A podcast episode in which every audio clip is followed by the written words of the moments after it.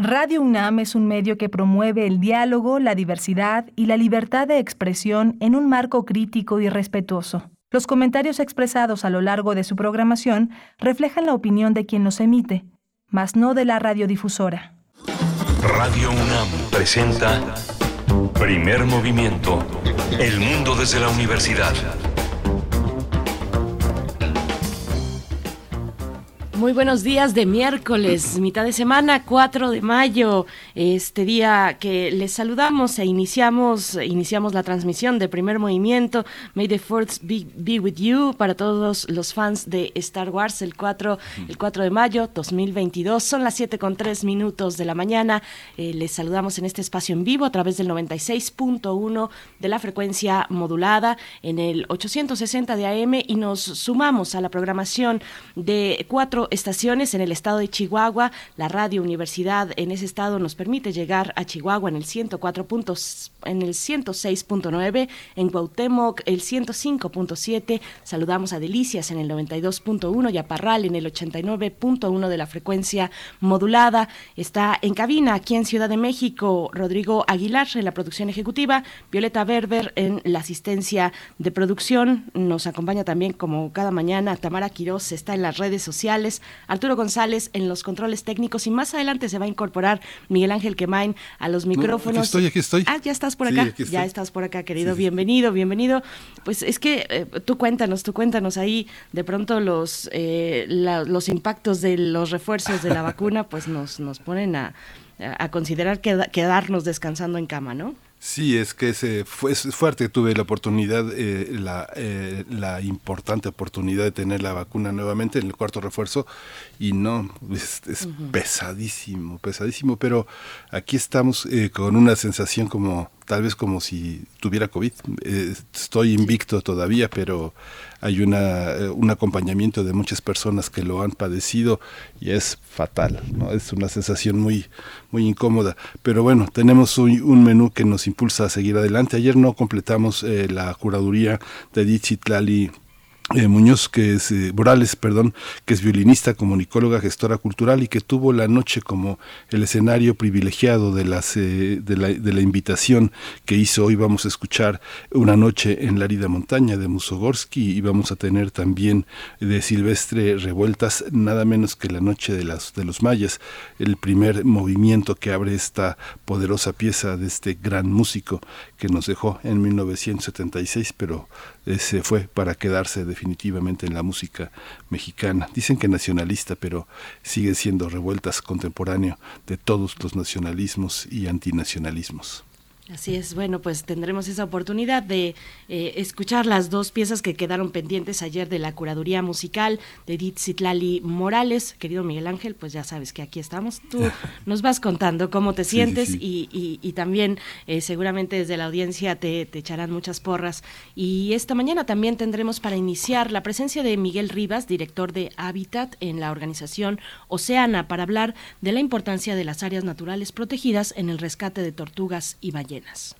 Vamos a tener también la presencia de Pavel Granados en la fonografía de bolsillo, en una continuidad que sorprende en, el, eh, en la reflexión sobre el inicio del siglo XX y sus experiencias sonoras tendremos en la nota nacional. Nos acercamos a este, eh, pues este conflicto político eh, que ya lleva varias semanas, la denuncia de Julio Scherer contra el fiscal, el fiscal general Alejandro Gertz Manero. Eh, vamos a tener la, pues este acercamiento desde el periodismo con Diana Lastiri, ella es reportera en el Universal.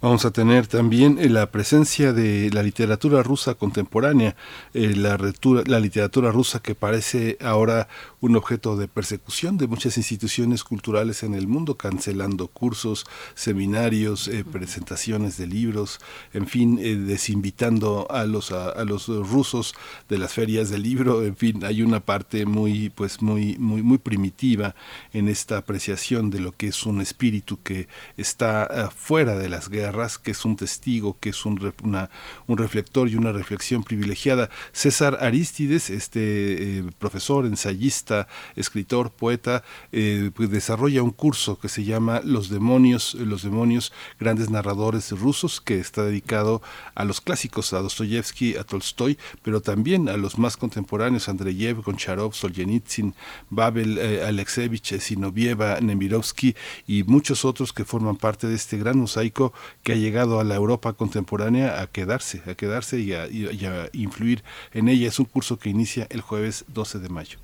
Sí, en estos tiempos donde la llamada rusofobia pues va galopando eh, por cualquier lugar, no solo en la literatura, también en la música. Hemos visto que conciertos en Europa se han cancelado o se han cancelado específicamente las piezas de compositores rusos eh, se dejan de interpretar. Bueno, pues ahí estamos en ese punto y viene este curso pues con eh, una muy buena, además desde desde digamos la visión de un poeta como César Aristides, muy interesante seguramente así es que no se lo pierdan. Tendremos también la poesía necesaria la voz de Miguel Ángel Quemain y la mesa del día.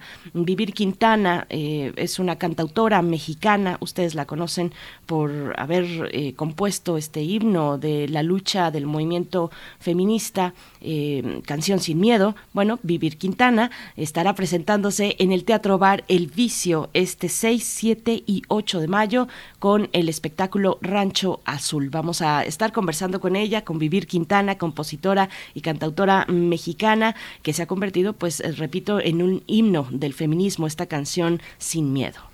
Y vamos a tener eh, para cerrar la edición de hoy el crisol de la química, el cloruro de sodio y el poder de la neutralidad es el tema que va a desarrollar el doctor Plinio Sosa, eh, académico de tiempo completo en la Facultad de Química, un hombre dedicado a la docencia y a la divulgación de la química.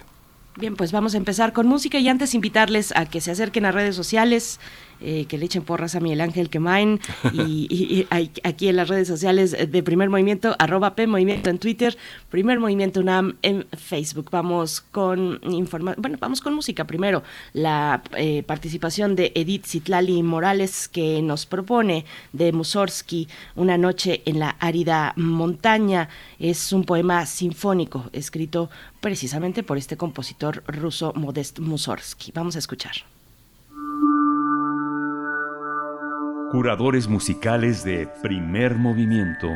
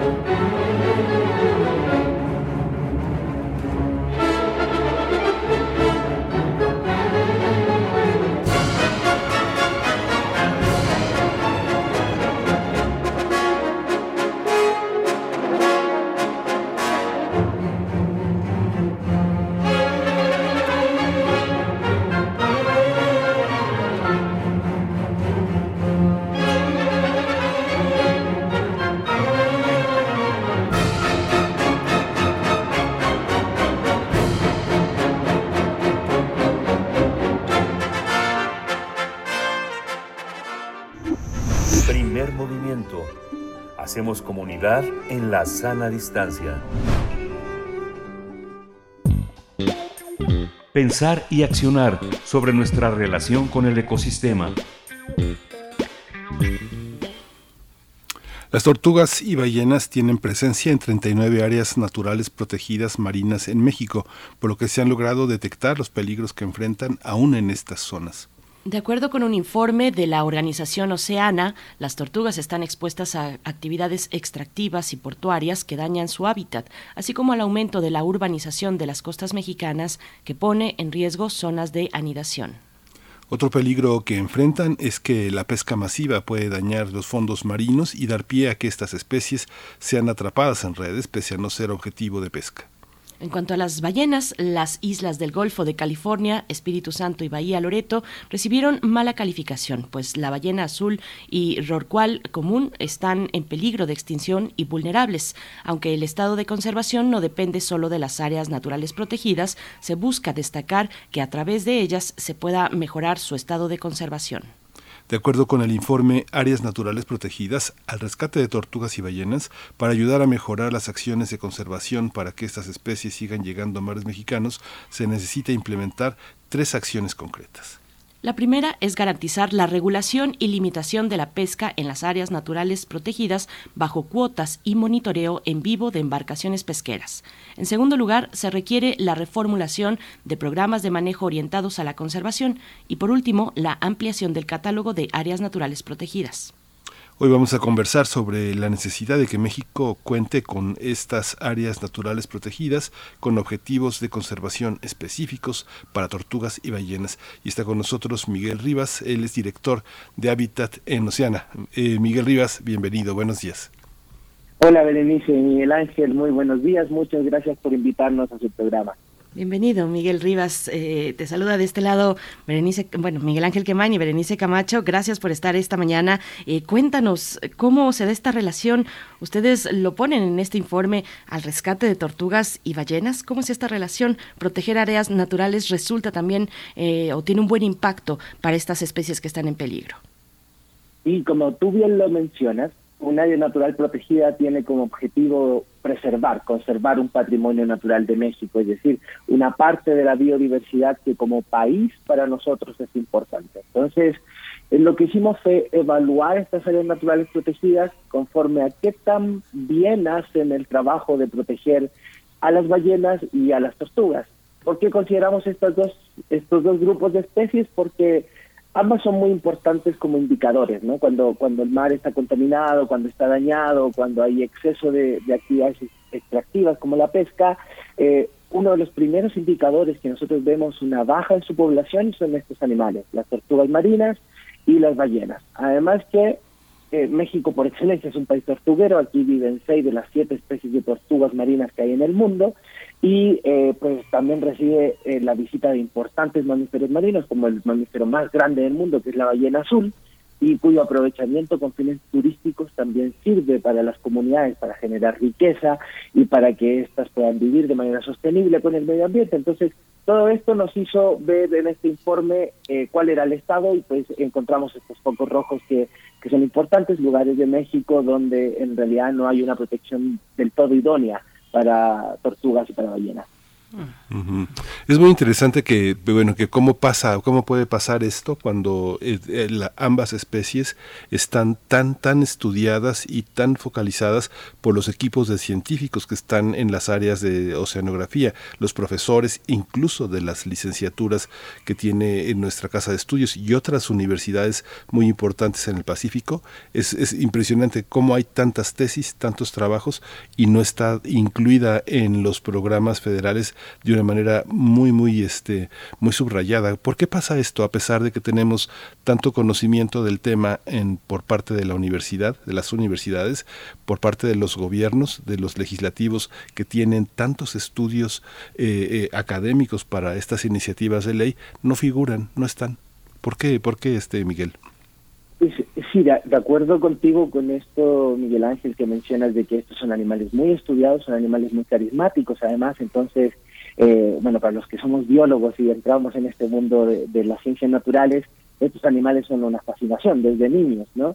Entonces, gran cantidad de la información que se genera es una información muy técnica, ¿no? que muchas veces termina en, un artículo científico y ese artículo no siempre repercute en la política pública. Eso es lo que nosotros desde Oceana intentamos empujar, que la información científica que se genera en las casas de estudio, con los, los y las investigadoras que que trabajan con estos animales finalmente se traduzca en información que cambie la política pública. Fue lo que quisimos hacer con este reporte. Este reporte acumula información de varamientos, de anidaciones, de liberaciones, por ejemplo, de tortuga marina desde el año 2005. O sea, fueron más de 15 años de recopilación de datos que nosotros eh, juntamos en este informe. ¿no? Este informe quizás no contiene información nueva, por así decirlo, en términos de que se haya generado alguna información no existente, al contrario, usa la información que ya existía y que la misma autoridad tiene para hacer eh, un llamado de atención sobre lugares que se tienen que conservar mejor. ¿Y por qué no siempre se traduce en política pública? Tiene que ver eh, a veces con un descuido, con un rezago de la autoridad la, la falta de recursos y también con que muchas veces se cree que con atender la problemática particular de una especie eh, ya se soluciona el problema. ¿no? Es decir, por ejemplo, en el caso de las tortugas, si atendemos el, la, el aprovechamiento ilegal de los niños de tortugas, creemos que con eso está la solución. En el caso de las ballenas, con que ya prohibamos la caza de las ballenas, que con eso está la solución. Pero la solución es, siempre es mucho más integral, pasa por, por políticas de país que tienen que ver eh, con cómo conservamos y cómo vemos el país en una visión ambiental, ¿no? Y ahí es donde yo creo que a veces nos quedamos cortos. Que, que, las áreas naturales protegidas cuando están desvalidas, cuando no tienen los programas adecuados, cuando ni siquiera cuentan con los recursos económicos o técnicos para realizar su labor, eh, por mucho que eh, una ley prohíba la caza, no vamos a acabar con un deterioro medioambiental que finalmente termina perjudicando estas especies. Miguel, ustedes han realizado pues un trabajo profundo respecto a la regulación de la pesca, eh, mm, pero mm, vigilar esta actividad pues no es una tarea sencilla. ¿Cómo se da cómo se da el monitoreo de zonas pesqueras que se ubican específicamente en áreas naturales protegidas y que nos puedas comentar también del marco normativo para estas zonas de pesca?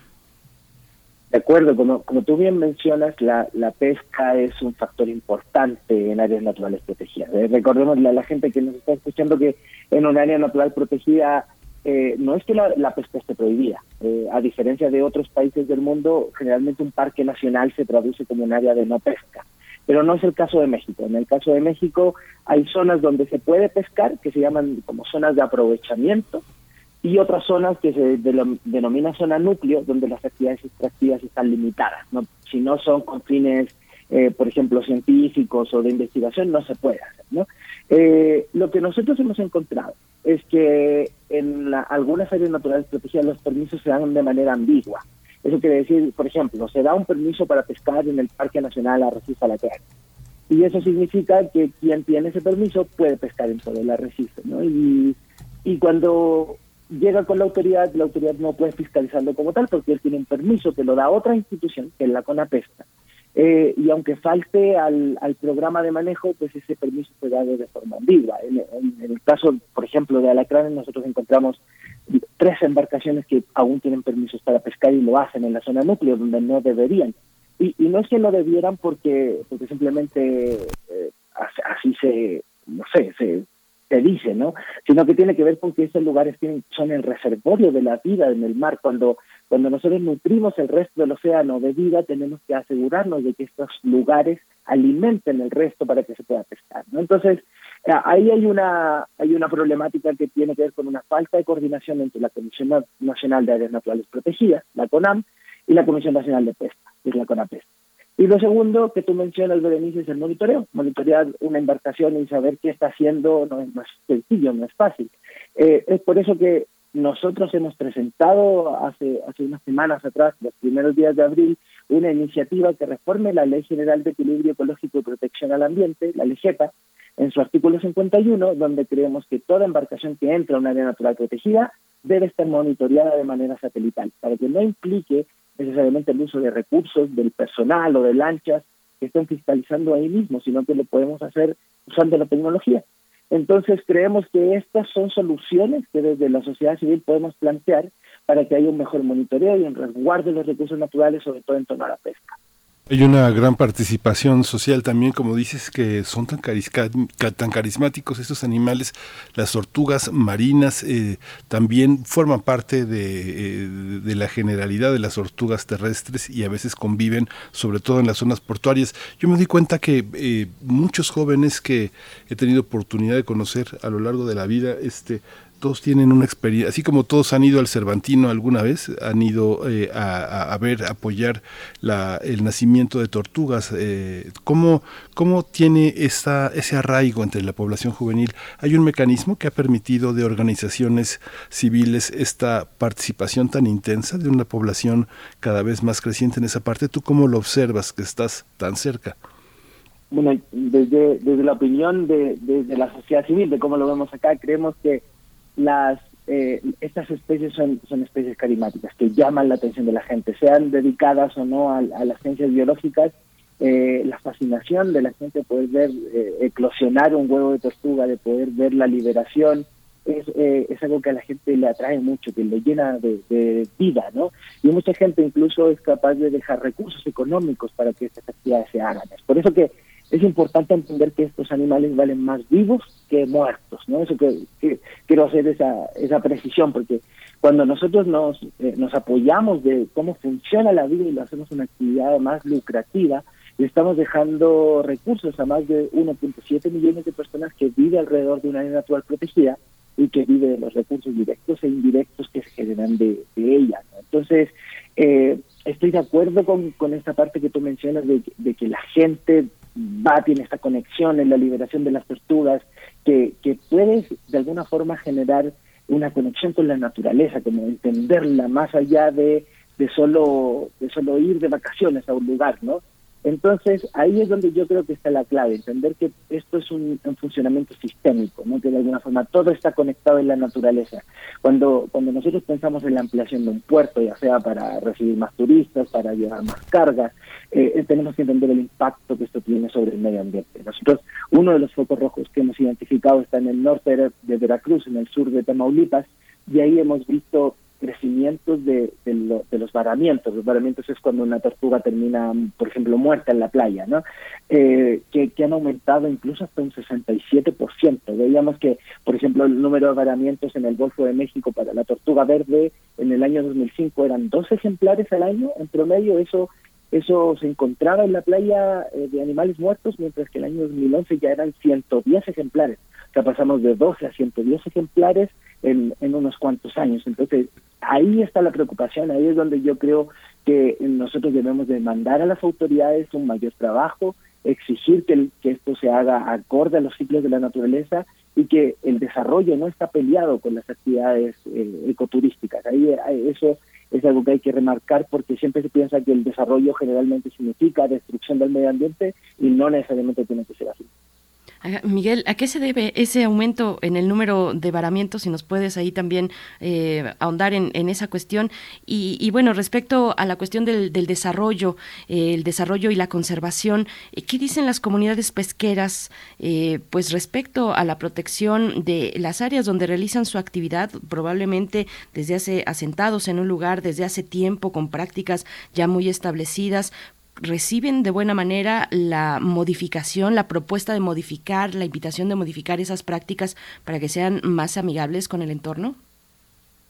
Eh, sí, mira, dividiendo esta, esta pregunta que me haces, Berenice, la, primera es eh, esto de eh, por dónde va la respuesta a este aumento de los varamientos, lo que, lo que coincide toda la literatura científica todas las investigaciones que hemos visto ahí en el Golfo de México es que la actividad portuaria y, eh, la exploración petrolera son eh, dos actividades que afectan directamente la cantidad de varamientos de tortugas que tenemos. En este caso, en el Golfo de México de tortuga verde, pero también eh, de, tortuga lora, que es la tortuga más amenazada del mundo, porque tiene una distribución muy restringida, justo ahí en el sur de Tamaulipas, en un lugar que se llama Rancho Nuevo, y ahí hemos visto que pues, aunque ha aumentado la migración en los últimos años, eso es positivo, la verdad, eh, pues los varamientos siempre han sido constantes, ¿no? Entonces, ahí hay un, un trabajo que hacer que tiene que ver cómo lidiamos estas actividades portuarias y extractivas con, con, la sobrevivencia de las especies. Otro foco rojo que por ahí teníamos e, era el Alto Golfo de California, que ya no es novedad que sea un foco rojo en diferentes aspectos. ¿no? Los varamientos también pasaron de apenas uno que hubo el 2005 hasta más de 650 que hubieron en, en el 2012. Eh, en, promedio se calcula que son 72 varamientos por año. Entonces, eh, ahí tiene que ver la actividad pesquera. Y, es un poco lo que me preguntaba el Berenice, ¿cómo recibe la comunidad pesquera esto eh, de, poder mejorar y monitorear la actividad para que estos animales no, no caigan en, las redes de forma casual o incidental, ¿no? Uno es entendiendo que esto mejora la actividad pesquera per se, ¿no? Cuando México recibe sanciones, por ejemplo, eh, de Estados Unidos por por no utilizar los excluidores de tortugas, que es una, una técnica que se tiene que usar en, en la pesca de camarón, sobre todo, que la red, como es una red de arrastre, tiene que tener una zona de liberación que, que funcione, que cuando una tortuga ahí cae, esto se abre y entonces la tortuga puede liberarse. Lo que se encontró es que muchos eh, muchas embarcaciones no la estaban usando, no estaban usando este excluidor y esto nos pone en el ojo del huracán ante las sanciones que pueda recibir la pesca en México. Entonces, una pesquería que es sancionada básicamente no se puede exportar y México siendo nuestro principal socio comercial, a quienes le exportamos una gran cantidad de los recursos pesqueros del país, pues claramente eso no es conveniente para los y las pescadoras. Entonces ellos deberían estar de acuerdo con esta actividad. Y lo segundo es la pesca ilegal. La pesca ilegal es una actividad que eh, afecta a todo, desde el pescador hasta el comerciante, hasta nosotros como consumidor final. Entonces, eh, cuando nosotros tenemos un monitoreo de las embarcaciones, podemos saber quién hace pesca ilegal porque simplemente no está siendo monitoreado, porque la persona que hace una actividad ilegal no le gusta que lo monitoree. ¿no? Entonces, eh, el pescador legal, el pescador que tiene todo en regla, pues va a favorecer que esta actividad se siga eh, vigilando o siendo muy acucioso en cómo se, se realiza, porque no les conviene a ellos, les conviene a los pescadores que que sepamos que quién no lo está haciendo de la manera correcta, porque eso le deja más producto en el mar a ellos a mejores precios y por lo tanto es un ganar-ganar. Todos nos vemos beneficiados con esta actividad. Eh, esta todo esta todo este informe que han desarrollado en Oceana qué respuesta ha tenido porque el, cuando alguien hace preguntas y sobre todo preguntas incómodas inmediatamente es monitoreado. Cómo han sido recibidas todas estas inquisiciones que, bueno, no solo son parte de Oceana, sino Oceana también las ha recogido de una comunidad nacional e internacional preocupada por el tema. Y por supuesto, mencionar que este trabajo, este informe es un, es un resultado de, cientos de personas que, que han trabajado al menos durante 15 años reportando anidamientos, varaciones, y, eso es la información que nosotros hemos recogido con un grupo de investigadores para poder dar a conocer esto a la autoridad. Nosotros le compartimos este informe al, comisionado, Adam Peña, y, nosotros seguimos esperando una reunión con él. Esto sí nos llama mucho la atención porque el año pasado sacamos un, un reporte, el 2021, de sobre todas las áreas naturales profesionales. Las evaluamos, vimos cuáles no andaban bien, cuáles, por ejemplo, incluso ni siquiera tenían programa de manejo, que son como las reglas que tiene que tener un área natural para poder funcionar. Y, y, nos, nos, nos, recibieron bien el documento. Dijeron, ah, sí, está interesante, creo que hay que trabajar juntos, vamos a platicar. Y nosotros seguimos esperando esa reunión con el comisionado, le presentamos este nuevo informe este año sobre lo que pasa con tortugas y ballenas, principalmente porque nos preguntamos qué tan buenas son las áreas naturales protegidas para proteger fauna emblemática, para proteger el patrimonio natural de México. y, el comisionado nos sigue sin recibir y aquí no sé si es un, es un desdén de la, de la autoridad como, eh, como que en realidad no les interesa, estamos en otros temas que parece que ocupan más su atención que lo que nosotros les queremos decir, pero sí reitero este llamado a la autoridad de que hay una problemática en que las áreas naturales protegidas no están funcionando del todo bien y son la principal estrategia de conservación del país. Entonces, eh, sí me parece que, el, tanto el comisionado como la Secretaría de Medio Ambiente deberían eh, quizás escucharnos un poco más, porque desde la sociedad civil tenemos mucho que decir sobre cómo mejorar la política pública alrededor de la conservación, porque esto no es solo una crítica, no es solo decirles, mira, aquí funciona mal, hemos propuesto soluciones. Estamos diciendo, mientras aumentemos las áreas naturales protegidas para abarcar más superficie donde se distribuyen estas especies, cuando podamos limitar la pesca y poder transparentarla en términos de cómo ocurre la actividad pesquera en las áreas naturales protegidas, monitoreando embarcaciones, por ejemplo, son una solución. Y lo que nosotros traemos son propuestas. Y ahí es donde creemos que la autoridad se está quedando corta en esta idea de quizás no escuchar a la sociedad civil cuando tiene cosas que mencionarle sobre la actividad para la cual fueron elegidos para gobernar. Miguel, Miguel Rivas, eh, sí me escucho bien, pero mm, eh, partiendo de, ese comentario, de esa perspectiva que nos compartes, eh, ¿cómo ver al gobierno actual? Sabemos que, bueno, eh, ha emprendido, emprende con fuerza grandes proyectos de desarrollo, que ha sido señalado también este gobierno por grandes vacíos en la atención con las comunidades, el diálogo con las comunidades directamente, la consulta a las comunidades directamente afectadas por estos desarrollos. ¿Cómo se ve en la generalidad al gobierno de México? Sí, aquí cuando, cuando hablamos del gobierno hay, hay que entender que el gobierno también eh, trae una política heredada de gobiernos anteriores y cuando hablamos de la disminución de los recursos, de una política de austeridad que finalmente termina impactando en, la cantidad de, recursos económicos que se les destina a las áreas naturales protegidas, no es algo nuevo, no es que sea solo de este gobierno. En el gobierno anterior también se disminuyó de manera abismante la cantidad de recursos que se entregaban para, para la protección del medio ambiente. Entonces, no es una crítica particular a este gobierno. El, desmantelamiento de las instituciones ambientales es una política que ha venido al menos de los últimos dos gobiernos. Eh, pero sí vemos un, gobierno quizás que es más cerrado, que no, que no quiere escuchar tanto como quisiéramos, como nos gustaría, porque eh, nosotros esperaríamos que el gobierno, teniendo esta conexión con, con con la sociedad, eh, con, esto que aumenta generalmente el gobierno, esta conexión con la gente más pobre y más vulnerable del país, eh, viera justamente el medio ambiente como una alternativa de solución. ¿no? Eh, lo mencionaba yo anteriormente, 1.7 millones de personas dependen directamente o indirectamente de los recursos que generan las ANPs muchos de ellos con actividades, eh, por ejemplo, de avistamiento pasivo de ballenas, de ecoturismo, de liberación de niños de tortugas, etcétera. Si nosotros pudiéramos apoyar estos programas, apoyaríamos a una gran cantidad de gente que está entre los sectores más vulnerables del país.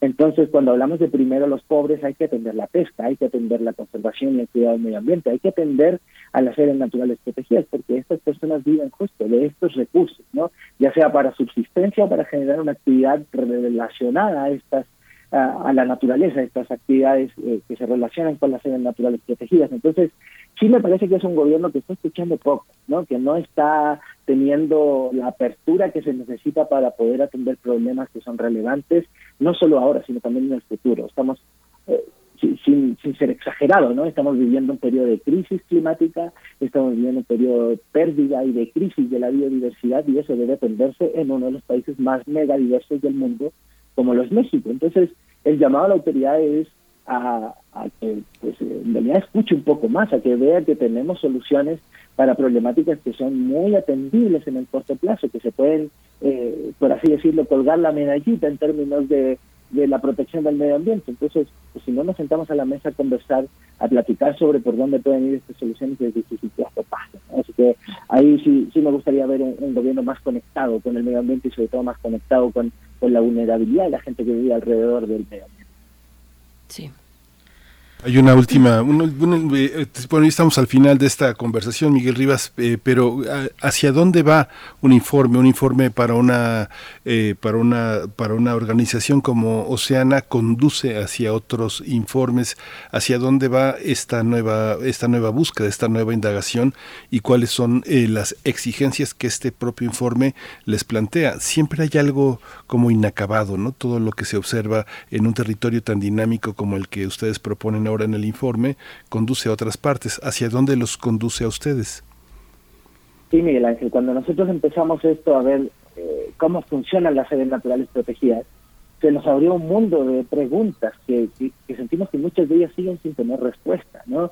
Eh, nosotros nos preguntábamos primero, todo partió por decir, a ver, veamos qué tan bien están las áreas naturales protegidas, porque hay muchas certificaciones, muchos premios internacionales, y dijimos, bueno, veamos cómo funciona, preguntémosle a la gente, revisemos los decretos, revisemos las leyes y los programas de manejo. Y nos llevamos muchas sorpresas. Áreas naturales protegidas que desde que se decretaron funcionan sin siquiera tener un programa de manejo. Eso, eso es como si tuviéramos calles sin decir quién tiene la preferencia o quién puede pasar primero. O es un caos, ¿no? Eh, hay un desorden ahí que nadie es capaz de ordenar hace muchos años, ¿no? Eh, y, se nos fueron algunas preguntas. Una de ellas es ¿cómo, cómo se conserva la biodiversidad. A ver, en el caso de las tortugas, que además pertenece en México a, convenciones internacionales de protección de tortugas, de protección de ballenas, ¿estamos cumpliendo o no estamos cumpliendo? ahí es donde se nos abre una beta de preguntas que nosotros creemos eh, van a avanzar en la misma línea. Nosotros queremos centrar ya el, el trabajo de Oceana de más de cómo funcionan las áreas naturales protegidas, ahora en cómo las podemos mejorar, ¿no? Cómo podemos hacer que estas áreas naturales protegidas funcionen mejor. Por eso es este decreto que, mencioné para cambiar eh, la, la LEGEPA en torno al monitoreo de embarcaciones, pero también le hemos pedido a la, a, la autoridad que trabajemos juntos en reformular, en actualizar programas de manejo. Hay programas de manejo cuya recomendación internacional es actualizar para cinco años, que desde que se decretaron nunca se han actualizado, ¿no? Y no hay una conversación con los actores, con la gente, con las comunidades que viven dentro de una área natural protegida. Entonces, eh, queremos ir hacia allá. ¿Cómo mejoramos las áreas naturales protegidas? ¿Qué soluciones podemos proponer con las comunidades que viven, que viven y dependen de ellas? ¿Cómo mejoramos la pesca alrededor de las áreas naturales protegidas para que éstas sigan teniendo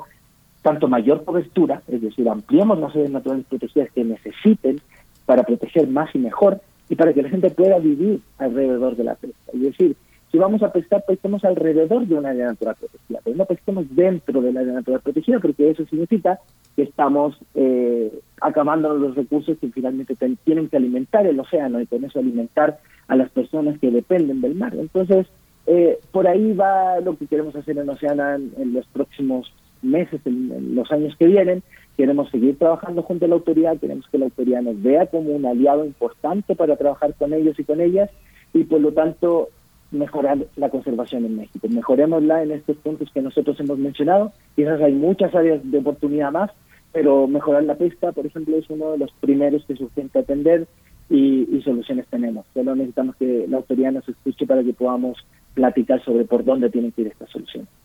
Pues ahí en el sitio electrónico de Oceana, oceana.org, pueden encontrar este estudio, áreas naturales protegidas al rescate de tortugas y ballenas. Lo pueden encontrar ahí para, mm, pues, con mayor eh, detenimiento acercarse a lo que proponen, a este trabajo, pues que resulta muy interesante. Miguel Rivas, como siempre, les agradecemos en Oceana que nos compartan, que compartan para la audiencia el trabajo que están realizando. Miguel Rivas, director de Hábitat en esta organización Oceana, eh, pues pronto ojalá tengamos oportunidad de regresar al habla. Berenice Miguel Ángel, muchísimas gracias por invitarnos a hablar de, este tema. Ojalá la gente eh, le haya gustado lo que hacemos en Oceana y quien nos visite en nuestra página web, que es oceana.mx, y en las redes sociales nos encuentran como Oceana México, Oceana MX, y con gusto pues vamos a seguir compartiendo la información que estamos generando para mejorar y restaurar los océanos del mundo. Muchísimas gracias. Pues vamos a ir con música, vamos a ir con la curaduría, con la pieza final de la curaduría de Edith Zitlali Morales. Vamos a escuchar el de La Noche de los Mayas, su primer movimiento de este gran autor mexicano, Silvestre Revueltas. Vamos a verlo.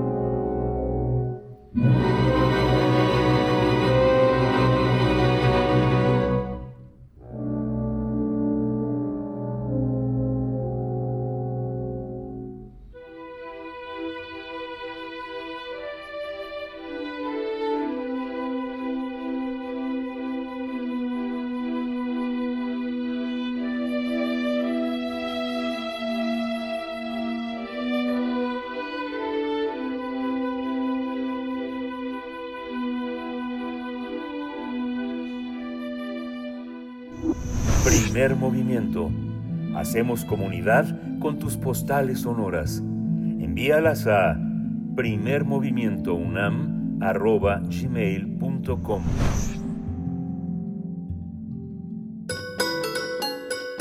Fonografías de bolsillo.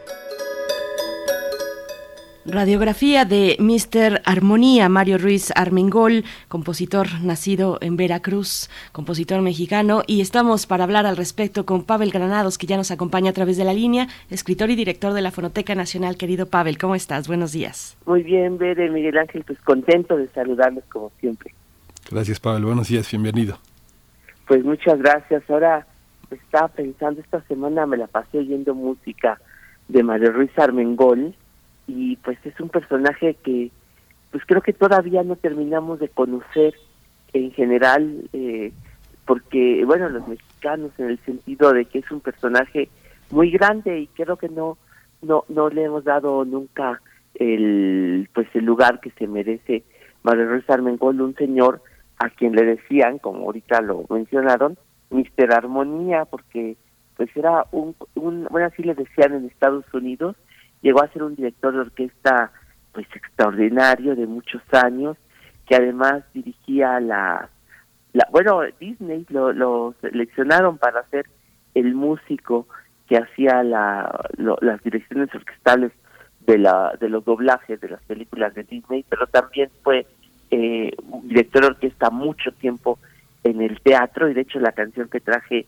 hoy tiene que ver con el teatro porque fue además compuesta en, tras bambalinas en un en un teatro, porque Mario Ruiz Armengol también fue director eh, musical de varias obras teatrales, de muchos musicales que igualmente se traducían las obras musicales al español en los tiempos en que se hacía eso con orquesta y Mario Ruiz Armengol era el encargado de toda de todo ese trabajo. Además de los discos de las eh, de, los muchísimos discos con orquesta que con su orquesta que hizo y que no solo se hicieron aquí en México sino que circularon en los Estados Unidos en donde le pusieron Mister Armonía. Y bueno también fue de algún modo de los pues ya no sé si decir precursor del jazz porque mm, la palabra precursor ya eh, creo que ya no aplica porque cada vez nos damos cuenta de que la historia del jazz tiene muchos, muchos años más de lo que pensamos, eh, lo que pensábamos en, en México como para decirle precursor, pero lo que pasa es que hay un disco muy interesante que grabó Mario Ruiz Armengol en 1939, un disco que no, que sí también sigue sin, como muchas cosas de Mario Ruiz Armengol, sigue sin conocerse, pero hay un disco de esos de 78 revoluciones en donde Mario Ruiz Armengol hace una jam session, es decir, hace de verdad un momento de improvisación del jazz que hagan de cuenta ustedes estamos oyendo a Lionel Hampton. No es el, el, filofonista del disco sino el pianista. Y se grabó se grabaron esas dos canciones en 1939 pues mucho tiempo antes de esa célebre sesión que se supone que dicen que es la que inauguró el jazz allá en, en los años 50 entonces pues por muchas cosas Mayor Armengol es un personaje pues eh, importante, célebre, conocido y al mismo tiempo, pues como les decía, un desconocido. Yo supe, lo que es que también me acordé porque supe que hace, bueno, hace muchos años, que decían que Mario Ruiz Armengol no tenía piano en su casa.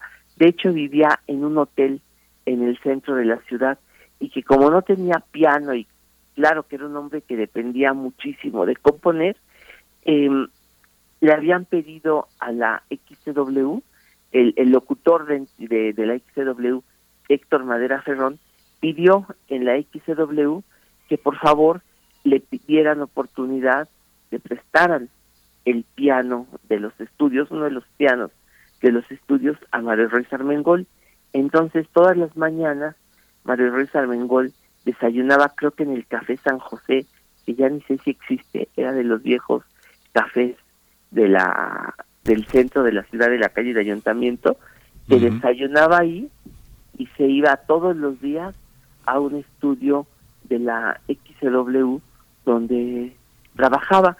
Pues yo, enterándome de eso, quise ir a conocer a Mario Ruiz Armengol y fui a la XW y pregunté para ver si podía entrar a, a saludarlo. Pues me dijeron que sí, entonces pues se supone que entré a los pasillos del XW porque no me acuerdo de nada de eso, pero sí que lo busqué y que ya estaba por ahí Mario Ruiz Armengol en un viejo piano que me dijo que eran de los estudios donde él había tocado y acompañado a mucha gente, pues allá desde mediados de los años 30. Entonces, pues Mario Ruiz Armengol, pues sí, me acuerdo de haber platicado muchas cosas con él porque me dijo que había, bueno, yo, yo le pregunté porque él era hijo de otro compositor y le dije, usted es hijo de Mario Ruiz Suárez. Y me dijo, lo que pasa es que como yo me volví muy famoso, entonces en realidad le pusieron mi nombre a mi papá. Dice, yo soy Mario Ruiz Armengol, pero mi papá, que fue un compositor y director de orquesta de los teatros de revista, él y compositor de que acompañaba a Toña la Negra en el teatro, era el que, viajaba con la compañía del Panzón Soto en, en eh, por el en los trenes, se iba con las compañías, él se llamaba Ismael Ruiz Suárez, pero como yo me volví famoso, a mi papá le decían Mario Ruiz Suárez, cuando en realidad se llamaba Ismael, y le dije, oiga, porque yo tenía un disco de, de, de, donde venía una canción de Mario Ruiz Suárez, le digo, bueno, es Ismael, me dijo, ¿qué canciones? Y le dije, es un tango que se llama Desengaños, es un disco de 1929. Y me dijo, sí, yo lo grabé. Y así como me lo dijo, en ese momento se puso a tocar en el piano el tango Desengaños, pero hagan de cuenta la mismita eh, eh, versión al, eh, al piano que yo había escuchado en el disco de 1929. Entonces se puso a tocar en el piano, me estuvo platicando porque me dijo que en realidad el papá, su papá Ismael Ruiz Suárez, un día se perdió, abandonó a la familia cuando Mario Ruiz Armengol tenía eh, 14 años. Entonces, Mario Ruiz Armengol tuvo que mantener a su familia y los compromisos que tenía su papá los tuvo que cumplir él y dirigir la orquesta del teatro, ir a las grabaciones de discos, ser el pianista de las orquestas de Guillermo Posadas y de Gonzalo Curiel todo eso lo tuvo que hacer Mario Ruiz Armengol. Y otra cosa que me dijo entonces fue, bueno, de entre las, de, entre las muchas, me dijo, mira, eh, tenía unos papeles pautados que eran muy grandes. Me dijo, yo ya veo muy mal. Dice, pero aquí compongo, dice, mira, aquí estoy, compongo una serie de danzas cubanas, las tenía ahí escribiendo arreglos para, eh, música para piano que yo hago, porque él había estudiado ya música, orquestación con José Rolón, con Rodolfo Halster, con varios músicos muy importantes, pero me dijo una cosa que, pues que por suerte creo que ha dejado de ser cierta. Espero que me dijo, yo soy más reconocido en otros países que en México. Y estas obras que yo compongo aquí, primero se estrenan en Alemania que en México. Aunque ahora me ha dado mucho gusto a mí ver que la música de Mario Ruiz Armengol ya forma parte de los programas orquestales cuando por ejemplo se hacen en el 15 de septiembre que las orquestas sinfónicas tocan el guapango y Aponte y así, ya también está la obra de Mario Ruiz Armengol. Pues seleccioné un disco que yo creo que es una rareza para esta mm. mañana de radiografías de bolsillo, pues es un disco también de bolsillo porque es un disco de 1949 que nada más tenía, pues, como ustedes saben, dos canciones, un disco de 78 revoluciones. Lo grabó una muchacha que murió a los 23 años, pero que yo creo que en todo México la quería porque era Blanca Estela Pavón, era la, la chorreada. Y es una de, la, de las tres, cuatro canciones que grabó Blanca Estela Pavón. Una de ellas era una composición de, de Mario Ruiz Armengol que se llama Triste Verdad fue también que le pregunté a don Mario Ruiz acerca de esta canción y me dijo, esa canción la compuse en un teatro, porque yo me había enojado mucho con una novia que tenía y yo quería hacer una letra pues como de venganza.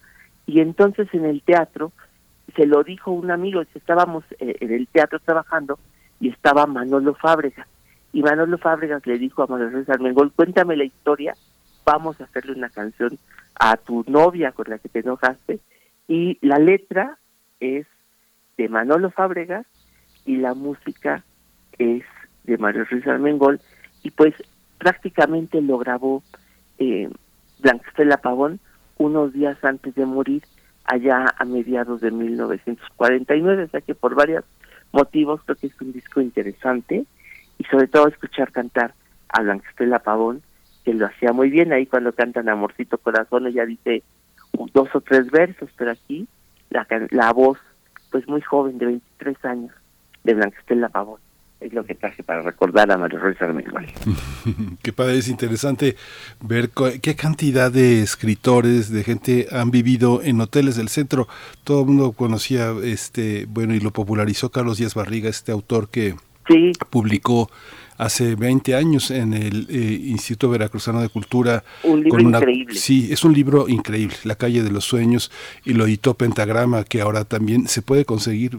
Pentagrama ha puesto eh, en promoción varios de sus discos, de muchos materiales anteriores, y hizo una antología también que en su momento apoyó durísimo no solo Modesto López, sino Oscar Chávez, que hicieron esta edición de hace 20 años justamente de vida y obra de Mario Ruiz Armengol, y justamente este Carlos Díaz Barriga, un tamaulipeco, fue a hacer todas esas entrevistas allá al Hotel San Diego, ahí vivía en la habitación 410, y a la vuelta Pavel, tú debes saber que vivía Francisco Cervantes, ¿te acuerdas? Ah, el gran poeta. ajá, él vivía en el Hotel Cosmos y también en la misma habitación. Después con el temblor se derrulló. Francisco Cervantes se reenamoró y se fue a vivir a Querétaro ya como un hombre promitente gracias a, la, a, la, a, las eh, gestiones de Hugo, Hugo, ay, eh, Hugo, Hugo Gutiérrez Vega. Hugo Gutiérrez Vega. Entonces, este... Fíjate, otro poeta que no sé si valoramos del todo, porque era fantástico, fantástico poeta, fantástico traductor. Y bueno, Vicente Quirarte y Gonzalo Celorio organizaron toda una serie de visitas para hacer todo un tour de escritores que vivieron en hoteles del centro, que es toda una aventura, Pavel, ¿no? Bueno, Diez Lorenz vivió en el, sí, exactamente. centro.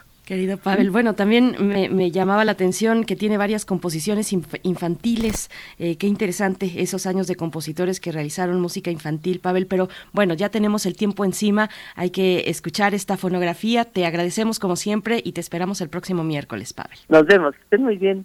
Hasta pronto. Nos, vemos. Nos vamos a despedir con esto de la Radio Universidad de Chihuahua. Después de la fonografía, nos vamos al corte. ¿Quieren escuchar ahora esta canción?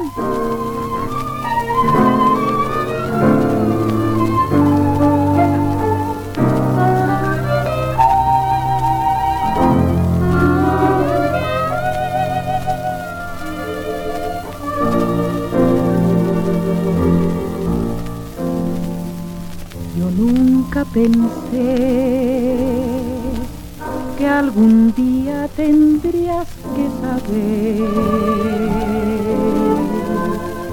la triste verdad que ocultaba en mi ser. Al verte creí que iba a encontrar un amor verdad. Pobre de ti que me creíste una más. Ahora que tú me preguntas si ya me olvidé de aquella que fue mi promesa de amor.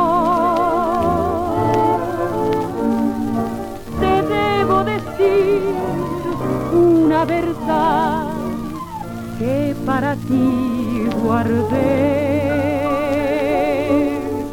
Yo te engañé y me reí de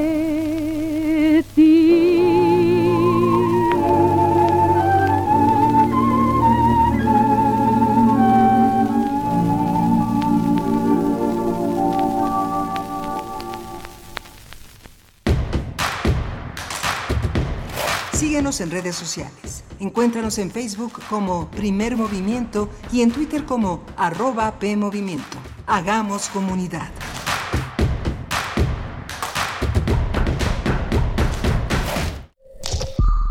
Es muy tedioso hacer siempre lo mismo.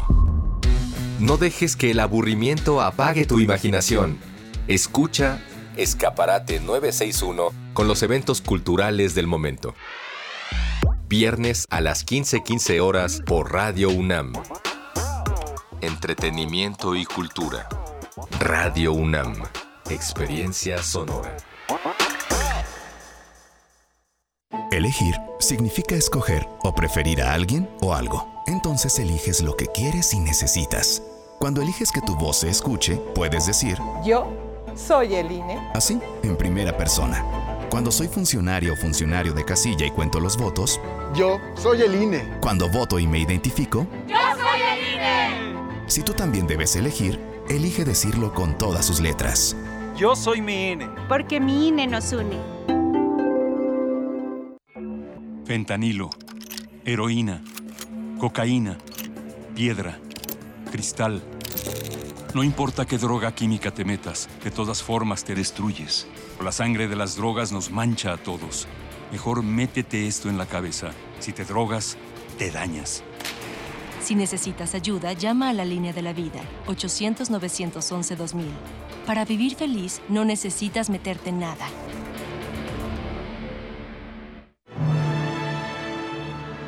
La colección de ficción sonora de Radio UNAM ha obtenido la inscripción en el registro Memoria del Mundo de México 2021 de la UNESCO por su valor como patrimonio documental irreemplazable para la humanidad, por las obras que contiene, por la manera como se narran, por las voces que las cuentan. Queremos celebrarlo contigo. Todos los sábados a las 20 horas programaremos una selección de las piezas más representativas de nuestro acervo de radiodramas. Las noches de sábado son para escuchar historias por la radio, para alimentar la imaginación entre todos. Colección de ficción sonora de Radio UNAM. Memoria del Mundo de México 2021. Radio UNAM. Experiencia sonora.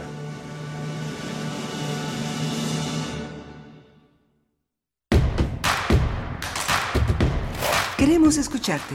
Llámanos al 55 36 43 39 y al 55 36 89 89. Primer movimiento. Hacemos comunidad. Hola, buenos días. Ya son las 8 de la mañana con 3 minutos de este miércoles 4 de mayo. 4 de mayo. Eh, estamos en la cabina. Está. Eh, eh, Ay, Berenice, me quedé, me quedé Hola, pasmado. Arturo González, está Arturo González, está Rodrigo, eh, está Arturo González en los controles técnicos, está Rodrigo Aguilar en la producción ejecutiva, Violeta Berber en la asistencia de producción, malabarista, música, cantante, maestra, maestra, maestra en el mundo sonoro eh, y mi compañera Berenice Camacho, como todos los días, al frente de la conducción de Primer Movimiento. Berenice, buenos días. Buenos días, Miguel Ángel Quemain, también saxofonista, nuestra querida Violeta Berber.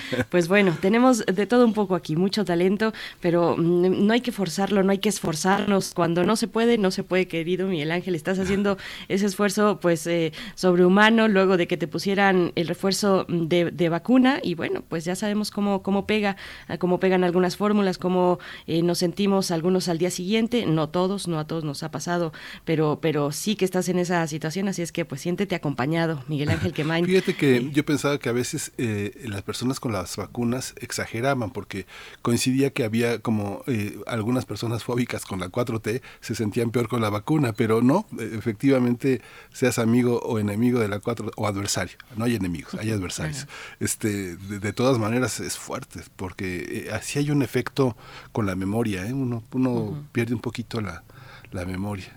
Sí, yo en, su momento también me, sentía casi alucinando y con una sensación también de, fiebre alta, en fin, y, estuve estuve acá también, me tocó estar al aire en ese momento, pero pero bueno, pues sí, sí pega, sí pega, hay que cuidarse y bueno, y se hace vacunándonos, ¿no? Se hace con la vacuna, así es que pues siéntete acompañado Miguel Ángel Quemain también por acá en la audiencia, si te quieren enviar pues este saludos, apoyo y porras también se vale.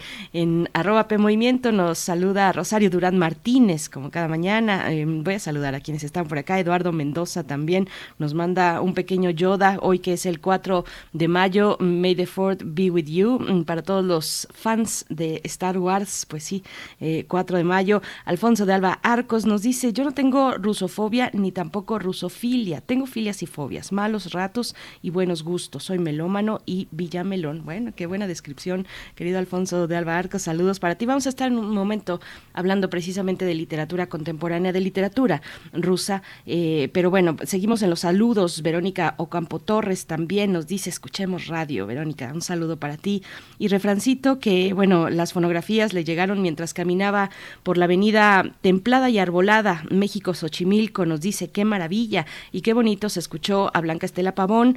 Algunos de chavitos sentíamos un crush, una atracción con artistas como ella, pues cómo no, talentosa mm, eh, y, guapísima también. Así es que, bueno, pues síganos escribiendo. Flechador del Sol dice, miércoles de contingencia ambiental, pues sí, tenemos la fase 1 de la contingencia ambiental en la zona metropolitana del Valle de México. Flechador dice, ¿cuál es el origen real de esta? Pues bueno, vamos a ver, vamos a ver de qué se trata. Eh, R. Guillermo también nos da los buenos días y nos recuerda este 4 de mayo donde la fuerza estará con nosotros. Miguel Ángel, que la fuerza esté contigo para vencer los efectos del refuerzo. Sí, vamos a tener, vamos a tener también hoy en la en esta segunda hora eh, la denuncia de Julio Scherer contra Alejandro Hertz Manero. Ha sido muy polémica la gestión de Alejandro Hertz Manero. La semana se pronunció el presidente sobre esta eh, sobre esta gestión autónoma, autónoma. Bueno, autónoma. Este vamos a hablar con Diana Lastiri, reportera del Universal para seguir este caso y vamos a tener también una conversación sobre literatura rusa a propósito con el pretexto de el curso que va a dar el escritor César Aristides, poeta editor, reseñista, ensayista sobre los rusos contemporáneos en el siglo XX. Sí, sí, sobre este tema que, mencionabas y que vamos a tocar en la nota nacional, de, dijo esta semana el presidente, no estoy yo pensando en intervenir, en inmiscuirme en un asunto que tiene que ver con una institución independiente, solo que solo que hubiese una cuestión grave. Esto es lo que establece la ley, así lo dijo el presidente López Obrador. Eh, pues bueno, vamos a, tener pues el, acercamiento, una lectura eh, de, de, qué ha sucedido, de qué es lo que ocurre pues en esta denuncia que ha realizado Julio Scherer contra Alejandro Hertz Manero, que son varios los momentos eh, pues de, de, escándalo, de escándalo ampliamente, de, exponerse pues como figura de fiscal, además con varios temas, entre ellos la denuncia de Julio Scherer, que ustedes recordarán cuando Julio Scherer en revista Proceso, pues publicó esta carta en marzo, en marzo, el 20 de marzo, publicó esta carta en la revista Proceso, pues señalando precisamente Alejandro Hertz Manero. Vamos a tener los detalles ya en este momento, así es que vámonos con la nota nacional. Primer movimiento. Hacemos comunidad en la sana distancia. Nota nacional. El exconsejero jurídico de la Presidencia de la República, Julio Scherer Ibarra, denunció al titular de la Fiscalía General de la República, Alejandro Hertz Manero, por tráfico de influencias, asociación delictuosa y coalición de servidores públicos. Fue el pasado 22 de abril cuando presentó la denuncia ante la dependencia, asegurando que ha sido testigo y víctima de hechos que involucran de manera directa principalmente al fiscal general y a otros servidores públicos de dicha de esta fiscalía, de la Fiscalía General, lo que pudiera constituir conductas delictivas a través del uso faccioso de la dependencia por intereses personales perversos. Por ello acusó de coalición a eh, junto a Juan Ramos López, titular de la Subprocuraduría especializada en investigación de delitos federales al fiscal Manuel Granados Quirós, a la titular de Asuntos Internos de la FGR, Adriana Campos López, y al agente del Ministerio Público de la Federación, María Eugenia Castañón Osorio.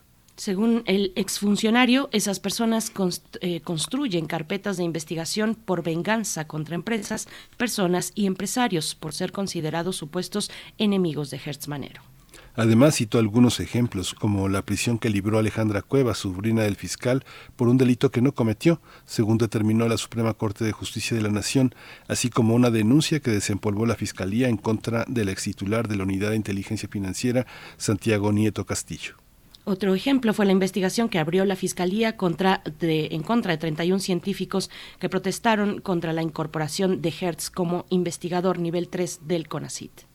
Hoy vamos a conversar sobre esta denuncia del exconsejero jurídico de la Presidencia de la República contra el fiscal general de la República.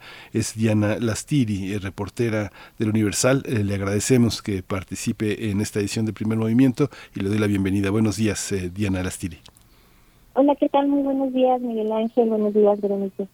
Gracias, Diana Lastiri. Bienvenida a Primer Movimiento. Eh, pues cuéntanos cómo se ve, qué sabemos de la denuncia. Hemos dado una introducción, pero el fiscal va, pues, como decíamos antes de entrar a la nota, de escándalo en escándalo, de, de, de, de problema, de tensión en tensión en distintos frentes. Cuéntanos cómo se ve esta denuncia, qué sabemos de la denuncia contra Hertz Manero.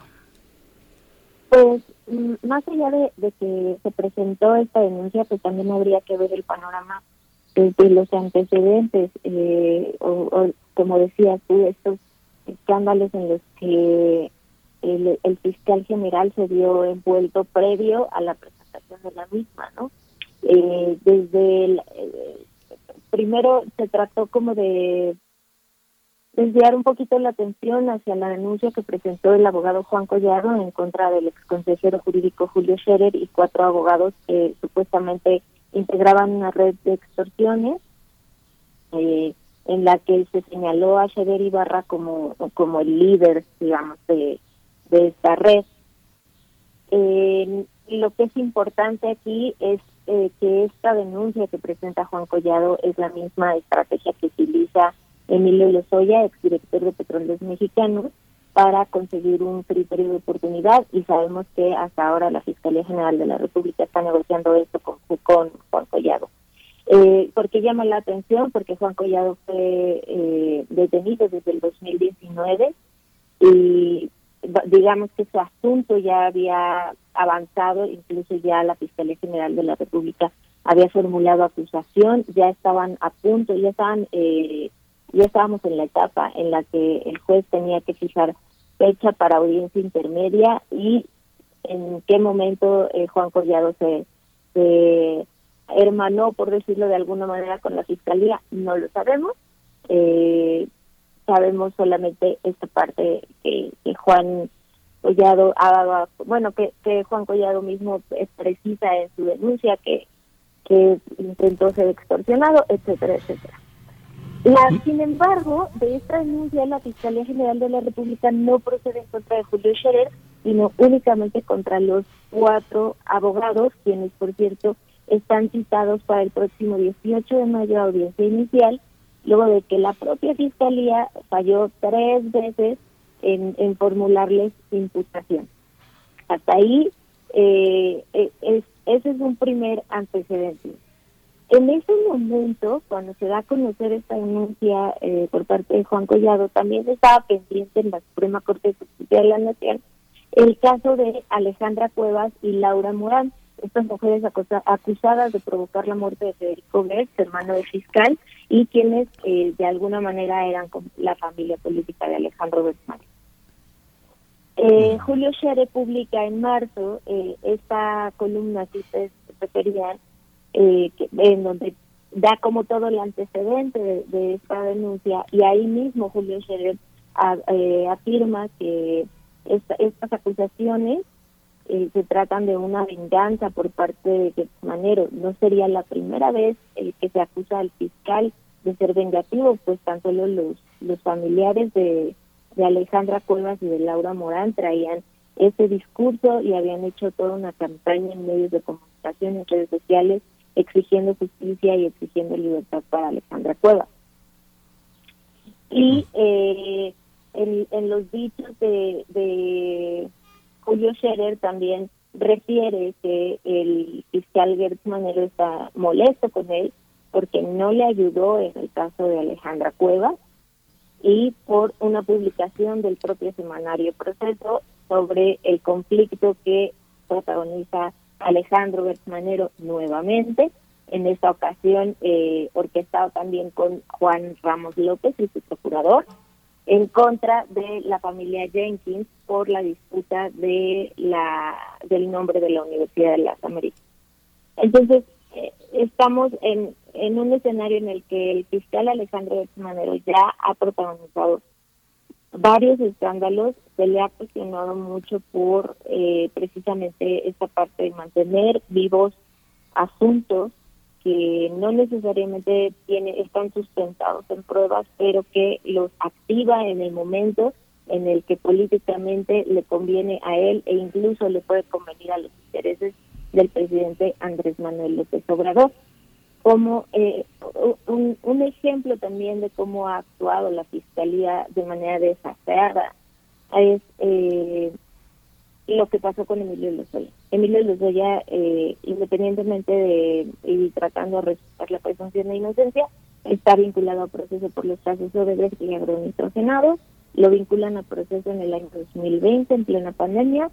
Se le decreta libertad condicional, paga eh, una fianza, eh, ofrece pasaporte, etcétera, etcétera. Nunca le ponen un eh, un brazalete electrónico, sino únicamente se le limita a no salir de la Ciudad de México. Cuando Emilio Lozoya es sorprendido por la periodista Lourdes Mendoza en este restaurante famosísimo que se, hizo en redes sociales en, en, Las Lomas, la Fiscalía General de la República modifica por completo su estrategia. Incluso, eh, este es nota al pie, en la audiencia inicial, en, en donde vinculan a proceso a, Emilio Lozoya, la fiscalía no solicita la prisión preventiva justificada. Y el juez que, que lleva esta audiencia hace esa mención. Pues de fiscalía no va a solicitar, no, no la va a solicitar. Bueno, me parece extraño, pero uh, que a usted, allá ustedes sabrán. Pasa este escandalillo de Lourdes Mendoza, el restaurante lujoso, y una semana después tenemos que la Fiscalía ya se estaba preparando para solicitar audiencia otra vez y eh, modificar por completo la estrategia y decir, no, Emilio Lozoya representante de Cuba, ha tenido un comportamiento desaseado en el, no, lo dijeron aquí, cito, poco pudor procesal al haberse ido a cenar a un restaurante lujoso, cosa que en ningún lado del Código Nacional de Procedimientos Penales está establecido como que esté prohibido cuando una persona está sujeta a libertad condicional. Entonces, eh, eh, era muy claro el mensaje, te portaste mal, mi venganza es que te voy a meter a la cárcel. Y evidentemente hoy tenemos a Emilio ya metido a la cárcel. No es que esto implique una injusticia, sino simple y sencillamente habla como de, de cómo la fiscalía va eligiendo eh, sus estrategias y sus casos amor. Eso es lo que sabemos y eso es lo que tenemos de la denuncia de eh, y todo el contexto de, esta denuncia contra el fiscal. Es, es, muy interesante, Diana, cómo lo, cómo lo cuentas, porque bueno, este, tú estudiaste Derecho, eres una reportera todavía joven, todavía en, pleno, en, pleno, en pleno ejercicio de una enorme energía, pero junto a ti también hay otros periodistas que de otros medios. El presidente ha considerado al Universal con muy mala con muy mala opinión como un adversario. Sin embargo, cuando uno ve el conjunto de reporteros, de periodistas, no sé, pienso en Juan Pablo Reyes, creo que él, eh, todavía está en Azteca Noticias, pienso en Rubén Mozo, también él está en Milenio, pienso en Eduardo Murillo, que está en la jornada, pienso el conjunto de reporteros, cómo reciben como, como periodistas, eh, yo sé que tú conversas con muchos de ellos, que son tus colegas, que son tus amigos, cómo reciben esta, e, este bombardeo por los dos lados. Por una parte, Julio Scherer, que tiene de alguna manera eh, a su favor un medio que puso en la cara, la cara de Gertz Manero en la revista Proceso. ¿Cómo se ve como, como reporteros que realmente, yo es mi opinión personal, que obedecen a una propia ética periodística que los conduce y no necesariamente a la de su medio, sino a una actitud profesional? ¿Cómo ven, cómo ven en el gremio esta situación? Porque no sé, pienso en Eduardo cubre Suprema Corte, cubre, cubre FGR, cubre CEMAR, cubre SEDENA, cubre Secretaría de Seguridad Pública, o sea, todo el día se la pasan este, haciendo antesalas y haciendo, esperando funcionarios. ¿Cómo lo ven? ¿Cómo lo ven, este, eh, Diana? Pues mira, eh, del tema del ex consejero jurídico y cómo revela todas estas cosas al semanario proceso, la verdad es que se vio como algo natural, uh por el antecedente, por todos sabemos perfectamente bien que el consejero es hijo del fundador del semanario, entonces pues era, eh, no, no nos extrañó. Eh, esto de eh, los escándalos del fiscal, por ejemplo, yo traté el tema de Alejandra Cuevas y de Laura, en su momento también procesos publicó el tema de la Fundación Jenkins, varios pues traíamos esos asuntos eh, y, vamos, era información que, que de alguna manera teníamos que primero revisar, verificar y, y, tratar de, de, mantenernos lo más eh, neutros posible porque independientemente si nos damos o no nos damos cuenta de que la fiscalía eh, actúa de manera desbaseada, pues teníamos que hacer eh, hacer estas estas notas no reportarlo de manera sencilla de manera eh, pues sin sin meter ahí nuestra nuestra opinión. La verdad es que para nosotros ya es muy normal eh, tener como este bombardeo es nuestro día a día y pues nada o sea eh, sí fue un te puedo decir que fueron unos meses al menos desde febrero a aproximadamente en finales de marzo, que, este, que tuvimos todavía la primera semana de abril, que tuvimos muchísimo trabajo por todo esto y eh, al final pues del propio conocimiento que tenemos de la fuente eh, sabemos que a lo mejor en este sexenio y a lo mejor en el periodo que está ahora Alejandro del Manero pues no no vamos a ver eh, un resultado de la denuncia de, Julio Scherer. hasta la fecha, por ejemplo, desconocemos si el consejero jurídico ya fue a ratificar, se lo dijo en entrevista a Ciro Gómez Leiva en alguna emisión, pero nunca, o sea, no se hizo como el seguimiento de si realmente fue o no fue, eh, que yo que yo recuerde no no ha ido. Incluso ayer todavía lo, lo intenté indagar con justo con mis compañeros y ninguno de ellos tiene el registro. Y eh, independientemente de eso tendríamos que, esperar a que él ratificara la denuncia para que la fiscal eh, anticorrupción la revisara y determinara si va a abrir eh, carpeta de investigación todavía abriendo esa carpeta de investigación. No es siquiera seguro que en el periodo que va a durar Alejandro Manero en el frente de la Fiscalía General de la República veamos si van a proceder o no en su contra. Eso sí es un hecho y porque históricamente así se ha actuado de siempre, ¿no? eh, no se actúa contra los funcionarios en el momento en el que están en el cargo, sino regularmente se espera a que salgan o a que estén cercanos al fin de su periodo, como pasó, por ejemplo, con eh, Javier Duarte, el gobernador de Brasil. Diana, eh, tú que has estado siguiendo el caso, vuelvo a la cuestión, eh, por ejemplo, con la familia mm, política del fiscal, un momento de mucha tensión que sabemos rebasó por sus características la cuestión del ámbito personal, donde tuvo que permanecer eh, si se hubiese llevado pues a toda regla, pero no fue así, escaló y escaló mucho.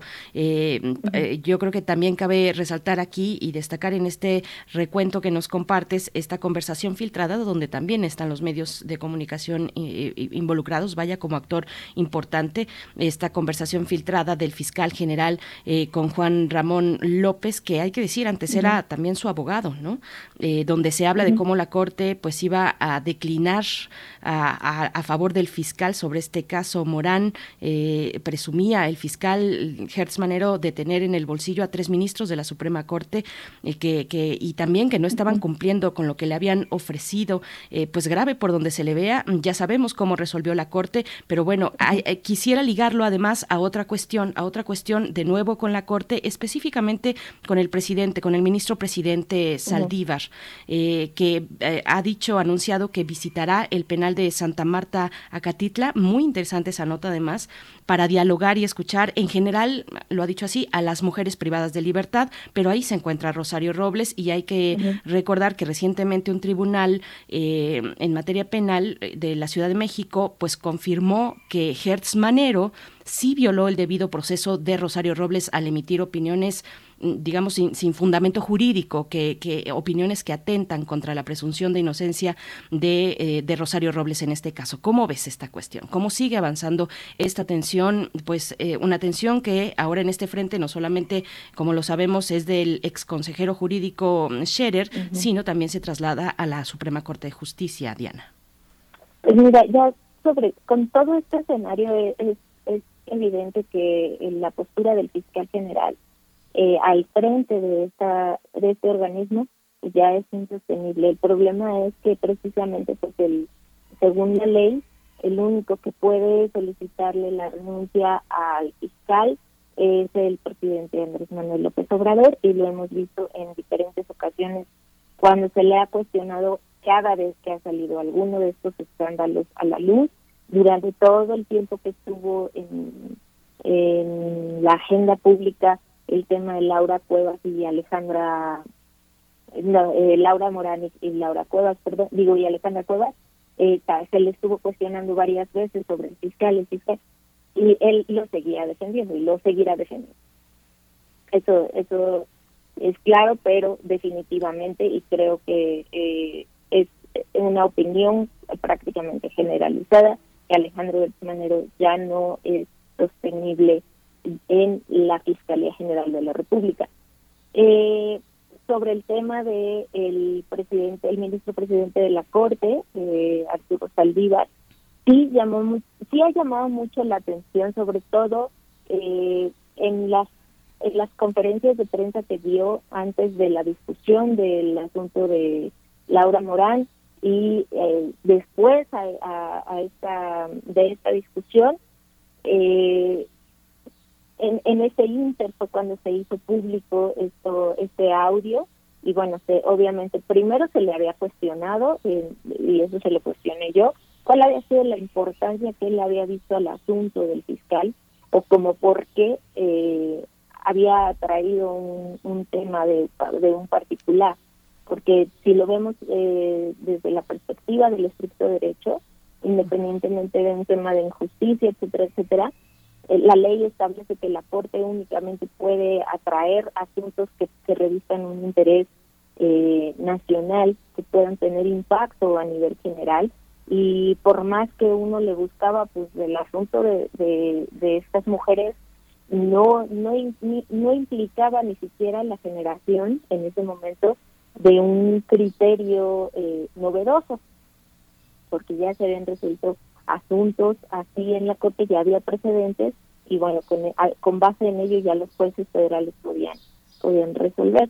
Se le preguntó, el, el ministro me, me comentó eso de, bueno, es que lo que queremos es evitar una injusticia. Ok, bueno, viene la, la filtración del audio, discuten el asunto, tiene el resultado que tiene, vamos a conferencia y se le pregunta por el audio a ver, eh, usted dice que eh, usted no hablaba con el con el fiscal cosas que, que no fueran más que de, Estado, ¿no? Eso me lo, pregunté yo también y me dice, no, no, es que eh, a veces el fiscal viene como hombre de Estado y, y, y, hay otras veces en las que viene como particular porque tiene un asunto aquí y pues por eso él tuvo audiencia con varios. Y, bueno, ok, ahí lo que se le podría ver, lo que se le cuestiona más bien, o lo que se le cuestionó a, Arturo Saldívar fue, pues en qué momento eh, una persona se quita como de ese, de ese manto de ahora no soy persona de Estado, ahora no soy funcionario público y ahora vengo en mi calidad de particular. ahora me la vuelvo a poner, o sea, pues no es un saco, ¿no? eh, ahí, y, y, y por eso yo también le hice mucho énfasis en así como recibió al fiscal, recibe a cualquier otra víctima o a cualquier otra parte de, de otro asunto. No, yo nada más recibo a los vulnerables, pues perdón, el fiscal no era vulnerable. El pues fiscal jamás ha sido vulnerable, entonces esa situación también sí crece, eh, como dices, eh, Berenice bien lo dices, crece esa tensión. Y bueno, en el caso de Arturo Saldívar, pues es conocido que pues eh, de pronto sorprende por sus posturas eh, que uno pensaría pues no no no no va acorde a lo que era antes el, ministro. Él lo ha tratado de explicar en sus votos y bueno pues, pues ahora sí que cada quien haga sus juicios pues Diana Lastiri, felicidades por tu trabajo, eh, tiene un gran reconocimiento, nos da mucho gusto conversar contigo, reportera del Universal, pero más que del Universal, reportera, reportera de, de corazón y lo sabemos con muchos colegas alrededor, un tejido de periodistas eh, finos que se maneja con un alto sentido de la ética. Muchas gracias por estar con nosotros esta mañana, Diana. Gracias, Berenice, gracias, Miguel Ángel. Hasta, pronto. Diana Lastiri, gracias, gracias por esta participación. Pues bueno, hay que, hay que esperar esta última nota. El, será muy, muy pronto, Miguel Ángel, será el 11 de mayo, ha fijado así la fecha el ministro presidente de la Suprema Corte de Justicia, Arturo, Arturo Saldívar. 11 de mayo eh, será esta visita, mm, pues inédita, al penal de Santa Marta, Acatitla, para dialogar con mujeres que se encuentran privadas de libertad. De nuevo, pues ahí, ahí se encuentra Rosario Robles, aunque no ha dicho que, que fuera a platicar directamente eh, o especialmente con ella, pero vamos a ver, vamos a ver, 11 de mayo eh, hay que tener en la pues en la mira esa eh, esa esa visita del presidente de la Suprema Corte de Justicia al penal de Santa Marta Acatitla. Nosotros vamos a ir con música, no no es cierto, vamos a ir con recomendaciones literarias. Desde el Fondo de Cultura Económica le mandamos un abrazo a nuestra querida amiga, colega, escritora Verónica Ortiz, que la queremos tanto y que tanto nos quiere también. Es de, es de ida y vuelta, querida Vero, gracias por tus participaciones. Nos hablará de mm, Guerra de Independencia, la última batalla en la edición, en la colección popular del Fondo de Cultura Económica de Jorge Belarmino Fernández Tomás.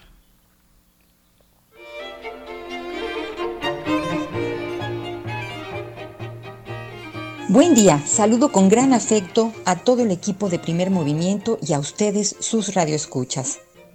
Mucho se ha escrito sobre la guerra de independencia, pero muy poco sobre la última batalla, así denominada por el historiador y periodista Jorge Belarmino. De ahí que este libro sea de vital importancia para quienes siguen nuestra historia. La investigación de Belarmino pone en orden aspectos relacionados con ese momento y nos dice en la nota introductoria que su libro, abro comillas, explicita un supuesto que liberales y conservadores, libros de texto e izquierdas del siglo XX callan por motivos inexplicables. Cierro comillas. A través de sus breves páginas, el autor revisa los hechos y decisiones que rodearon a Iturbide y profundiza sobre las acciones tomadas por Vicente Guerrero. También refiere cómo se fraguó el plan de Ayala, su significado y la respuesta del monarca Fernando VII, carta que circulará años después, desmentida o no, y que forma parte del archivo personal del virrey de Apodaca. Documento, como dice Jorge Belarmino, que nos deja con la boca abierta. Es Azcapotzalco donde se dará la batalla que abrirá las puertas de la capital. Pero todo parece una comedia de equivocaciones, escribe el autor, quien añade que, observada a la distancia, la situación produce carcajadas. También la proclama de Iturbide al recibir el 27 de septiembre las llaves de la capital, asegurando que sus soldados llegaron casi desnudos. Publicado en la económica colección popular del Fondo de Cultura Económica, Guerra de Independencia, la última batalla de Jorge Belarmino Fernández es un pequeño libro que vibra en nuestras manos al recordar los hechos de esos días y la traición a lo negociado entre Uturbide y Vicente Guerrero en el abrazo de Acatempan. Traición a quienes colaboraron de manera decisiva en la victoria trigarante. Más libros, más libres. Hasta la próxima.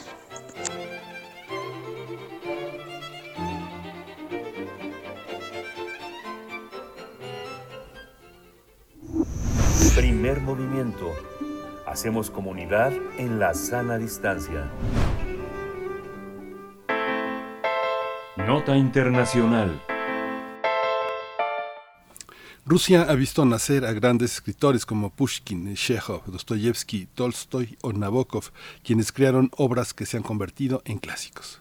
En los últimos años, un gran número de nuevos escritores rusos, nacidos en su mayoría a partir de los años 70 y que además llegan con premios literarios bajo el brazo, han llevado sus obras a las librerías españolas traducidas. Esto se debe a que Rusia decidió dotar de buenos fondos a la traducción, sabiendo que de esa manera su voz puede atravesar las fronteras. El gobierno ruso incluso creó un instituto de la traducción que ha fomentado que las obras contemporáneas y clásicas lleguen a más lugares.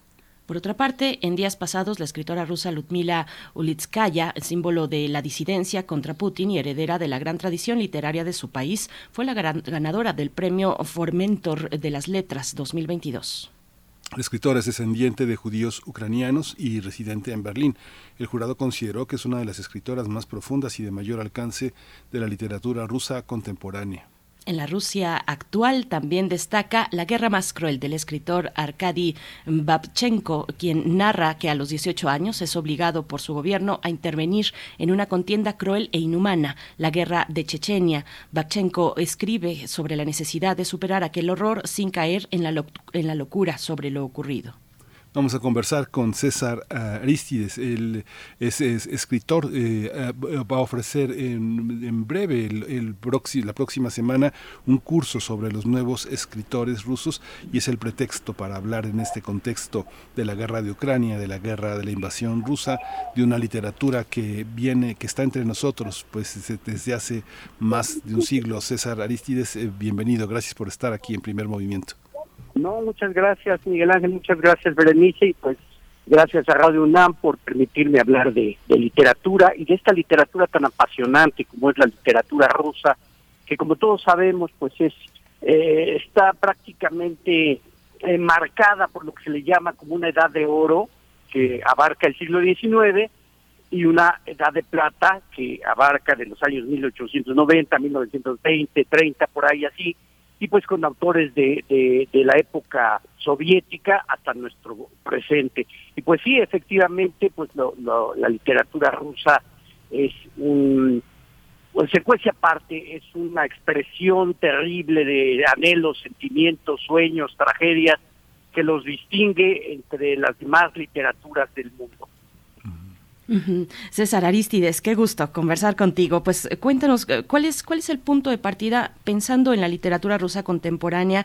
Eh, yo dándole vueltas también, bueno, es, es, una temática de gran amplitud, pero mm, quisiera preguntarte o partir tal vez si puede ser un sello de identificación, pues el impacto de un cambio de régimen político como lo fue la caída de la Unión Soviética.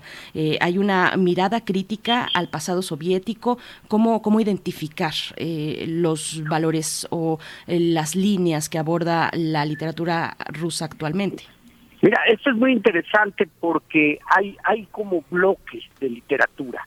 Sí, están pues como los los, eh, los escritores señeros, los fundadores que son pues Dostoyevsky, Tolstoy y también esos escritores que no son tan atendidos pero que son fundamentales como Bolsharov, como Gogol, no sé, Korolenko, en fin, escritores que dan paso o que son una amplia referencia a los escritores, digamos, del bloque soviético, que también en ellos, como todo el mundo sabe, en la literatura rusa había una literatura oficial, había una literatura que tenía que pasar por ese filtro de aceptación con la gente de Stalin y con la gente de, esa línea dura del comunismo. Y, un caso que, que merece también atención y que se va a platicar un poco en el curso es el de Bulgakov, ¿no? Por ejemplo, que, que era este, un escritor, digamos que al margen, y que por eso estuvo tan despreciado, por eso estuvo tan pues eh, soslayado por los eh, mismos escritores porque no mantenía esa línea de, de adoración o de reconocimiento a lo que estaban haciendo los comunistas. Entonces se dan este tipo de escritores, algunos que exaltan eh, lo, lo, que se había logrado con la revolución y, y algunos también, de la mayoría, que se que se desencantan con la revolución. Y hay casos que, que sirven para comprender esto, que son, por ejemplo, el de Isaac Babel, que, con Caballería Roja pues demuestra con una serie de relatos de viñetas cómo se dieron estos eh, movimientos, cómo era el, el, furor, el entusiasmo, y luego cómo eh, el, el, régimen totalitarista hacía que la gente se desencantara. Y esto nos permite entrarle a otros autores, como puede ser Isaac Grossman, y uno que es fundamental, que es Solzhenitsyn, ¿no? Que a pesar de que mantuvieron siempre viva esa, ese ideal ruso, pues Solzhenitsyn con Archipiélago Gulag o con, con, Un día en la vida de Isaac Denisov, en fin, con estas obras que, que marcaron, que, que dieron como te, testimonio, dieron fe de lo que fue vivir eh, en la otra cara de la revolución, no el lado feliz, el lado grato, el lado de la ilusión, sino el lado de la tragedia, el lado del aislamiento, el lado de la tortura. Y así como este escritor, tú, tú mencionaste hace rato a Bachenko, ¿no? que es, es, de estos autores contemporáneos, parece que se replica, ¿sí? A veces esta, esta sentencia o esta forma de vida en la que no hay mucha esperanza y después de ese patriotismo y después de ese luchar por la nación, luchar por los ideales revolucionarios, luchar por la justicia o el engrandecimiento ruso, viene el desencanto. Entonces esto también marca quizá a muchos de los escritores del, del bloque socialista, ¿sí? Y hay que mencionar que también en, en estos Grossman, en estos Solzhenitsyn, en Babel, también había, por ejemplo, la participación de la mujer, ¿no? Y casos muy claros, pues son, tú, tú mencionaste a Ludmila Luzkaya, pero también hay hay un personaje que, que incluso ganó hace años el, el Nobel de Literatura, que es eh, Alexandra, es Svetlana Alexievich, que eh, se pone a reunir las voces de todos aquellos que tuvieron fe, de todos aquellos que creyeron en el esplendor de Rusia y terminan pues confusos, terminan eh, literalmente destrozados en muchos casos y terminan como no solo este, víctimas de la guerra, sino también víctimas de la barbarie humana. Entonces esto es muy interesante porque es como se repiten ciclos en la historia de Rusia. No, Rusia es un país que a lo largo de, su creación, formación, siempre ha estado envuelto en, guerras, en batallas, en reyertas, en extensión, de, en busca de la extensión de su dominio. Hay un pasaje interesantísimo en Guerra y Paz de Tolstoy donde dice eh, cuando cuando eh, es hacia el final de la novela cuando se supone que Rusia ya echó a los franceses de su territorio y ya gana esa esa batalla tan famosa este ahorita no no recuerdo bien el nombre pero hay, un fragmento donde dice Tolstoy que eh, se despiden bueno despiden al, al, general Kutuzov que logró defender heroicamente a, Moscú y, replegó a los rusos y, y dice eh, bueno Europa quiso extenderse hacia el oriente. Ahora toca al oriente extenderse hacia Europa. Entonces, esto parece como un, una, un, una sentencia, un, una afirmación que nos habla también incluso de la Rusia en el presente, ¿no? Con estos sucesos lamentables que son la guerra con Ucrania. Uh -huh. Esta visión, eh, eh, César, que es una es una historia que podríamos como dividir en dos partes, ¿no? Hay una hay un aspecto muy muy interesante en el que tenemos la literatura rusa, pues permanentemente en el siglo XX eh, entre nosotros traducida, digamos, sí. pienso pienso no solo no solo la UNAM, pero ha sido muy muy significativa la parte de la Universidad Veracruzana. En la Veracruzana está Pushkin, está Dostoyevsky, está Tolstoy, está Pasternak están todos los trabajos que hizo la de antología de Sergio Pitol sobre los rusos. Eh, eh, hemos, los hemos recibido con muchísima con muchísima devoción. Pienso eh, en la cómo, cómo se cómo, cómo han influido tanto en la literatura mexicana. Rulfo leía, leía rusos, Elena Garro rusos, revueltas rusos. Hay una permanente cita, Agustín Yáñez, eh, Azuela. ¿Cómo, ¿Cómo se ha dado esta presencia de la, de la Rusia, digamos, clásica, decimonónica y de principios del siglo XX entre nosotros, César? ¿Cómo, ¿Cómo están los alemanes sin que nos demos cuenta de una manera tan clara, no?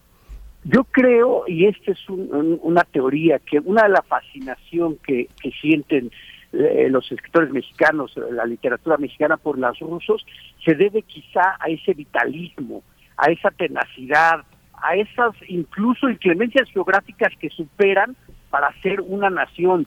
Por ejemplo, uno no puede pensar en un pueblo que eh, tenga escritores que estuvieron en la guerra, por ejemplo, que fueron soldados, escritores que estuvieron en la cárcel, escritores que participaron en revueltas nihilistas, escritores que de algún modo fueron combativos y no solo en el sentido de, de mítines, en manifestaciones o activismos descafeinados, ¿no?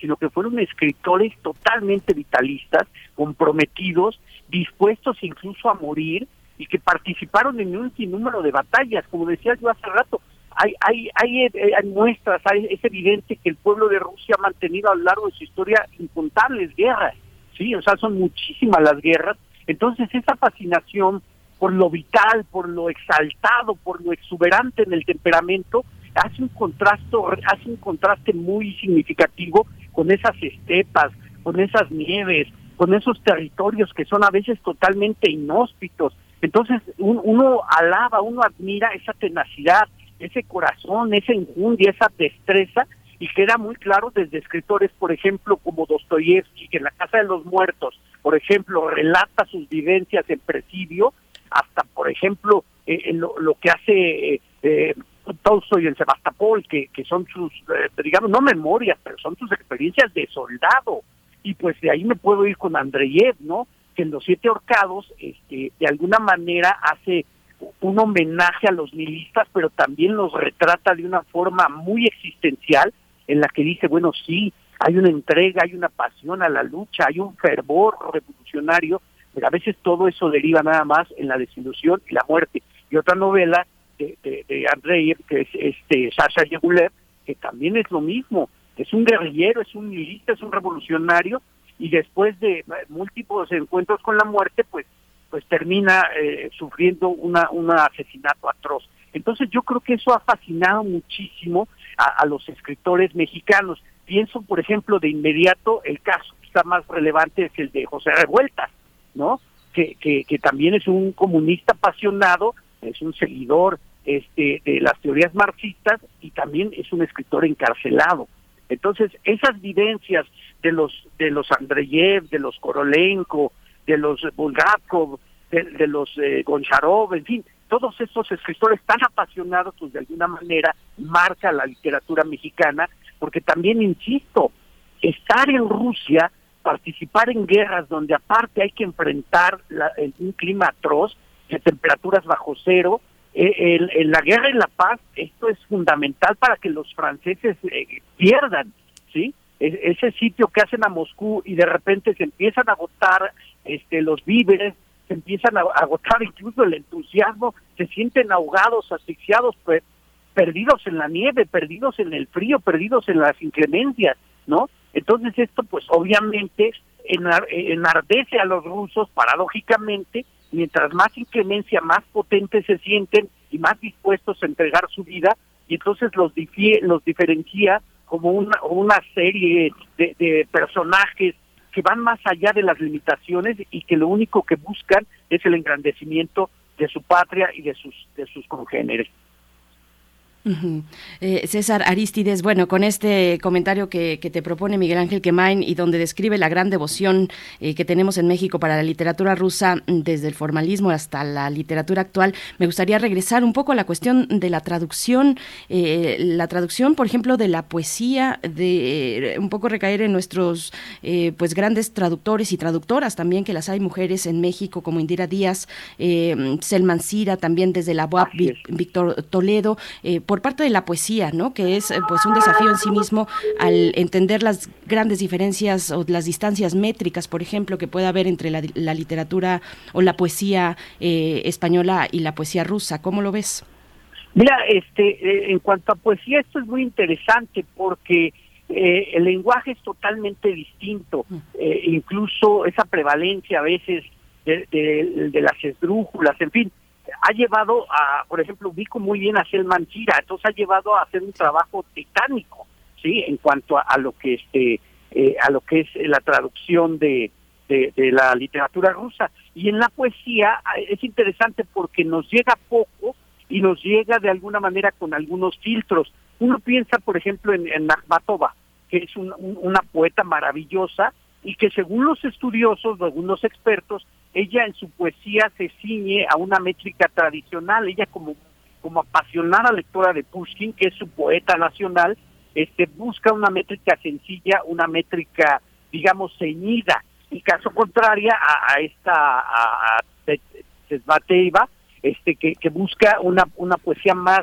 de vanguardia, digamos, más desbordada, más experimental, pero siempre eh, enalteciendo en este caso la condición humana. Y esto es muy interesante porque los marca a todos los escritores rusos, pues los marca el siglo XX de una manera incluso diría yo eh, más allá de lo patriótico muy trágica, porque también en la poesía, como también en la poesía de Mayakovsky, pues está, aunque aunque haya esa burla, aunque haya esa, esa ironía, pues está presente primero la revolución bolchevique, está presente después eh, la Primera Guerra Mundial, está presente la Segunda Guerra Mundial y está presente lamentablemente la poesía también pues lo que fue los los gulag, lo, lo que fue este pues la, la, las masacres que, que ordenó Stalin. Entonces esta poesía también se vuelve trágica, llena de melancolía, llena de añoranza y entonces gracias a, nuestros eh, traductores pues podemos entender, podemos acercarnos por qué esa nostalgia en Akhmatova, por qué ese furor en, Mayakovsky y, quedar claro pues que de alguna manera son herederos de esa pasión rusa que llegó a su esplendor eh, Pushkin, ¿no? Y que pues como lo digo, como poeta nacional, que fue tan seguido, tan admirado, tan querido, marcó a poetas y a narradores. Muy interesante, César, también cómo se ha recibido la, la, presencia rusa en el mundo. Yo no sé si, si, si tú percibes que tengamos un ruso en México, pero eh, hay rusos, no sé, pienso en esta joven que ahora tradujo a Adriana Hidalgo en la gran editorial eh, argentina que lleva su nombre, que este, ella escribió un libro que se llama Tal vez, eh, Tal vez Esther, que justamente es su, el nombre posible de una abuela suya, pero Katia vive desde hace más de 20 años en Berlín, Katia Petrovskaya. Pienso también en la historia de Andrei Makin, que en 2016 entró a la Academia Francesa, ¿no? Es algo muy impresionante. Él ganó el premio Goncourt con el Testamento francés y ahora es un escritor de culto, a pesar de que fue recibido con simpatía y con todo el ecumenismo francés, siempre era visto como alguien de allá, de fuera, alguien que tal vez pronto se iría o pronto declinaría su talento en favor de otras cosas. Así tenemos muchos. Vas a hablar también de Irene Nemirovsky, que también es otro gran descubrimiento y que también ha anclado en México de una manera muy impresionante. Cada país tiene su ruso, ¿no? Es algo muy, muy curioso. Hace 20 años la Feria del libro de Frankfurt se dedicó a, la, a Rusia. No fue Putin, Putin no dio ningún apoyo, el apoyo que comentamos en nuestra introducción es muy reciente la traducción, pero no, no había nada, era un, era un erial, ¿no? ¿Cómo ha sido esta, en estos últimos 20 años la llegada de Rusia entre nosotros, este César? Fíjate que esto es interesante porque se debe en gran medida a traducciones también que se han hecho en España. Sí, por ejemplo, eh, mencionas el caso de, de Ludmila Ulizkaya. Ludmila Ulizkaya, por ejemplo, yo lo que conozco de ella lo conocí primero por, por lo que publican en editorial Era, una novela que se llama Sonieska. Entonces, en Sonieska fue para mí una revelación porque la publicaron por ahí del 2005, 2007, una cosa así, y luego encuentro de ella algo en anagrama. Entonces llega pues eh, a cuentagotas porque las dificultades de la traducción pues siempre han, han imperado entonces, eh, uno va encontrando esto, pues eh, ahora sí que, pues eh, trasteando. Acaba de sacar, por ejemplo, en el 2018, Editorial Acal, eh, por ahí del 2016-18, una colección eslava. Entonces ahí nos viene nos vienen algunas referencias, ¿no? Y hay una autora de la que se habla muy poco y que es de gran gran relevancia porque digamos que fue la primera autora abiertamente feminista, eh, bisexual, combativa, con ideas eh, revolucionarias y de izquierda, que es Lidia Sinovieva Aníbal, ¿no? Entonces es una autora que también vamos a, comentar y como digo, es una autora de la cual no se no se habla, ¿no? Y entonces es una, una autora como muy emblemática de la Edad de Plata y que creo que es, es justo pues eh, comentar cuál es su trabajo, comentar cómo cómo entra a, nuestros ámbitos literarios a pesar de que no es una autora reciente. Entonces, yo creo que gracias a, las apuestas de estas casas eh, editoras que buscan, eh, digamos, eh, engrandecer sus catálogos con estas literaturas que no son de, traducción sencilla, pues es como nosotros vamos este, armando más el rompecabezas. Mencionaba, este, hace rato mencionaban a, a Bachenko, ¿no? que la guerra más cruel, y que es, un, es una obra reciente porque habla eh, de, las guerras recientes que ha tenido los, rusos con Afganistán, ¿no? Por ejemplo, y son cosas que uno, este, queda uno deslumbrado, queda uno turbado, incluso porque eso es una violencia terrible, pero a la vez como que hay ese, ese, esa idea cíclica de lo ruso.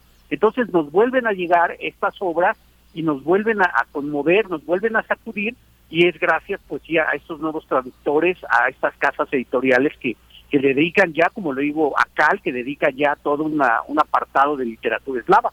Así es como más o menos vamos tratando de acercarnos a Rusia, porque también nos queda lejos, ¿sí? O sea, a pesar de, de, las tecnologías, a pesar de que todo se ha abreviado, eh, eh, sí abreviado en cuanto a distancias, pues nos queda lejos todavía por las dificultades y también pues por porque no es no es fácil o no, los editoriales a veces no apuestan por eh, autores que puedan serles desconocidos y que impliquen pues una, una inversión que aunque sea literalmente eh, maravillosa y explosiva, pues son casos de excepción, como el de Irene Nebrovsky, que de repente se encuentran ahí este eh, manuscritos, se revelan, la suite francesa se vuelve una, una obra de gran reconocimiento, aunque ella tenga otras obras muy importantes, y pues de alguna manera sí nos van cayendo. En este caso Salamandra está poniendo al día pues todas estos estas obras que no se conocían o que permanecían pues digamos ocultas.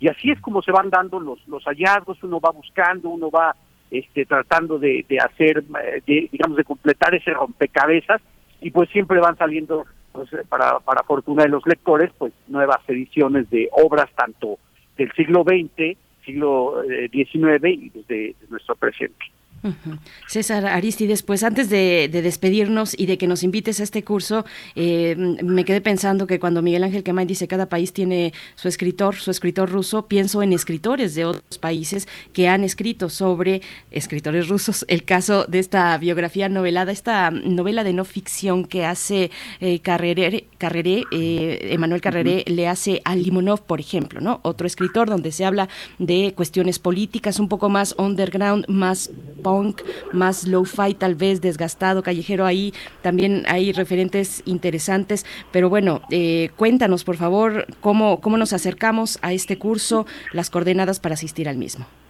Sí, bueno, este, este curso lo organiza la Casa de Cultura de Tapalpa, Jalisco, y va a ser virtual, va a ser este por plataforma Zoom, este lo coordina eh, Paola Benítez, es la coordinadora cultural, y aparece Casa de Cultura Tapalpa Jalisco en, Facebook, en redes sociales, y tendrá una duración de cinco sesiones de dos horas, dos, y dos horas y media cada una, en la que vamos a hacer un repaso precisamente sobre estos escritores que son fundamentales ¿no? de, la literatura rusa, estos escritores que nos han marcado y que, como les decía hace un momento, pues que va desde los de, de los de siempre, ¿no? Tolstoy, Gogol, Chejo, Andreyev, Dostoyevsky, hasta pues, escritores contemporáneos como esta, estas mujeres, eh, eh Lidia Sinovieva, Ulitskaya, Nemirovsky, Alexievich, y pues sin olvidar, sin olvidar a pues a Vasily Grossman, hace rato dije David Grossman, perdón, no, es Vasily Grossman, este Solzhenitsyn, eh, Pavel, en fin, es un, es un repaso, ¿no? Y para aterrizar con Bachenko, que es como de lo más, más reciente y quizá también de lo más terrible. Entonces, así es como está más o menos ordenado el curso y al final va a haber como pues algunas menciones, por ejemplo, ahorita que, bueno que tocaste este tema de los homenajes de otros hasta autores, pues haremos un recorrido, por ejemplo, hay una novela de un escritor sueco, eh, creo que se apellida Johansen, que, que se llama eh, Vida de Gogol o Vida de Gogol, algo así, que es un escritor sueco que, que recrea a partir de una novela la vida de Gogol, y hay una obra fundamental de Coetzee muy conocida, que es El Maestro de San Petersburgo, que habla sobre Dostoyevsky. Entonces, es un poco como atar cabos, como este juntar los vasos comunicantes y brindar por estos escritores rusos. Pues muchísimas gracias, César Aristides. Es un curso que tiene un precio, un costo muy accesible para, alguien que, que, está acostumbrado a ver y a visitar los, la, constante oferta de cursos. Es un, es un curso muy, muy accesible. Eh, este esfuerzo de la cultura, de, de la Casa de Cultura de, de, Tapalpa, contrasta pues con esta visión tan primitiva de la Feria del Libro de Guadalajara que prohíbe los escritores rusos. Bueno, nada menos. Así que bueno, es este, esto se convierte en un centro, este pequeño lugar, Tapalpa, que no conozco desgraciadamente, en un centro importante que eh, recibirá a los rusos en México. Muchas gracias, César Aristides, por esta mañana. No, muchísimas gracias a ustedes y pues ojalá se puedan acercar y ahí nos estaremos viendo, de verdad. Muchísimas gracias, Miguel Ángel Berenice, Radio UNAM. Les mando un abrazo muy fuerte. Gracias, César.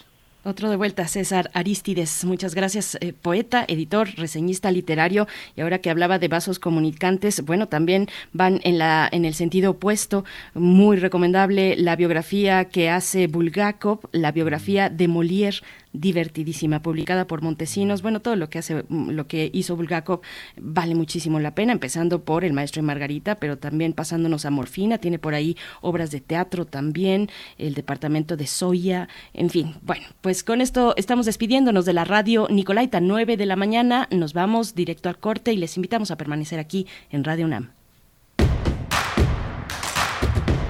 Síguenos en redes sociales. Encuéntranos en Facebook como Primer Movimiento y en Twitter como arroba PMovimiento. Hagamos comunidad.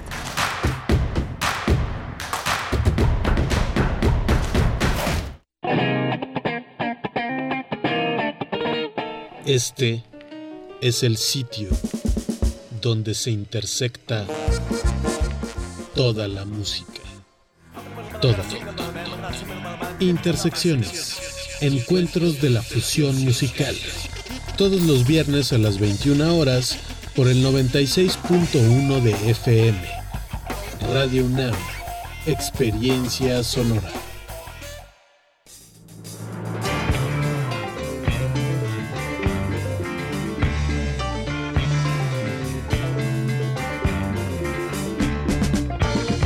La imaginación al poder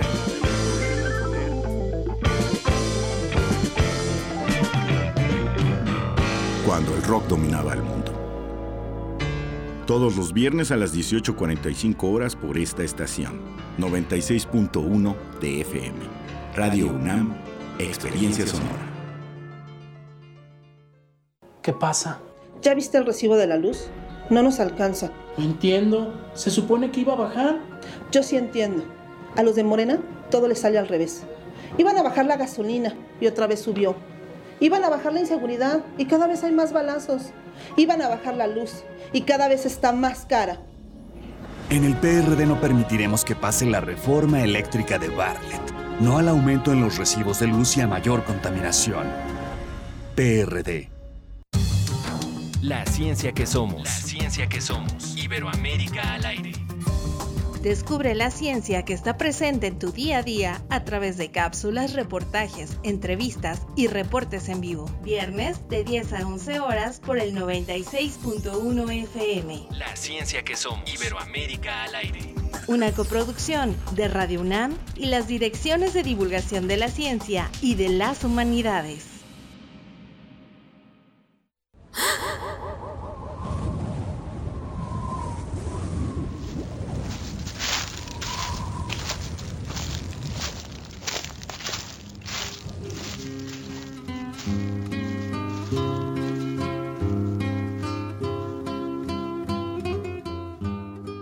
Por lo pronto, me puse a medir el tamaño de mi cariño, y son 685 kilómetros por la carretera. Es decir, de aquí a donde tú estás. Ahí se acabó. Y es que tú eres el principio y el fin de todas las cosas.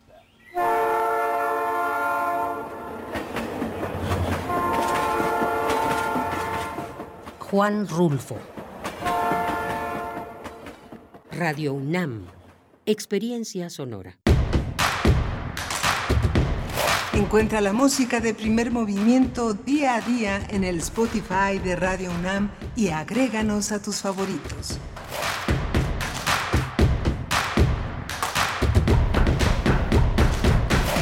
Ya son las nueve de la mañana con cuatro minutos, la hora del centro del país en este miércoles 4 de mayo de 2022. Les saludamos iniciando nuestra tercera hora de transmisión en vivo a través del 96.1 de la frecuencia modulada en Ciudad de México, el 860 de AM también. Saludos por allá a la amplitud modulada y en www.radio.unam.mx todo el equipo en sus puestos desde muy temprano. Se encuentra Rodrigo Aguilar en la producción ejecutiva, Violeta Berber en la asistencia de producción, Arturo González en la consola y Tamara Quirós en las redes sociales. Y saludo a mi compañero Miguel Ángel Quemain en los micrófonos. Querido Miguel Ángel, que picados nos quedamos con la eh, charla con César Aristides de literatura rusa, ¿no? Sí, es muy interesante. Digo, él es un estudioso. Fíjate que tuvimos en la UNAM la presencia de Eloy Ross.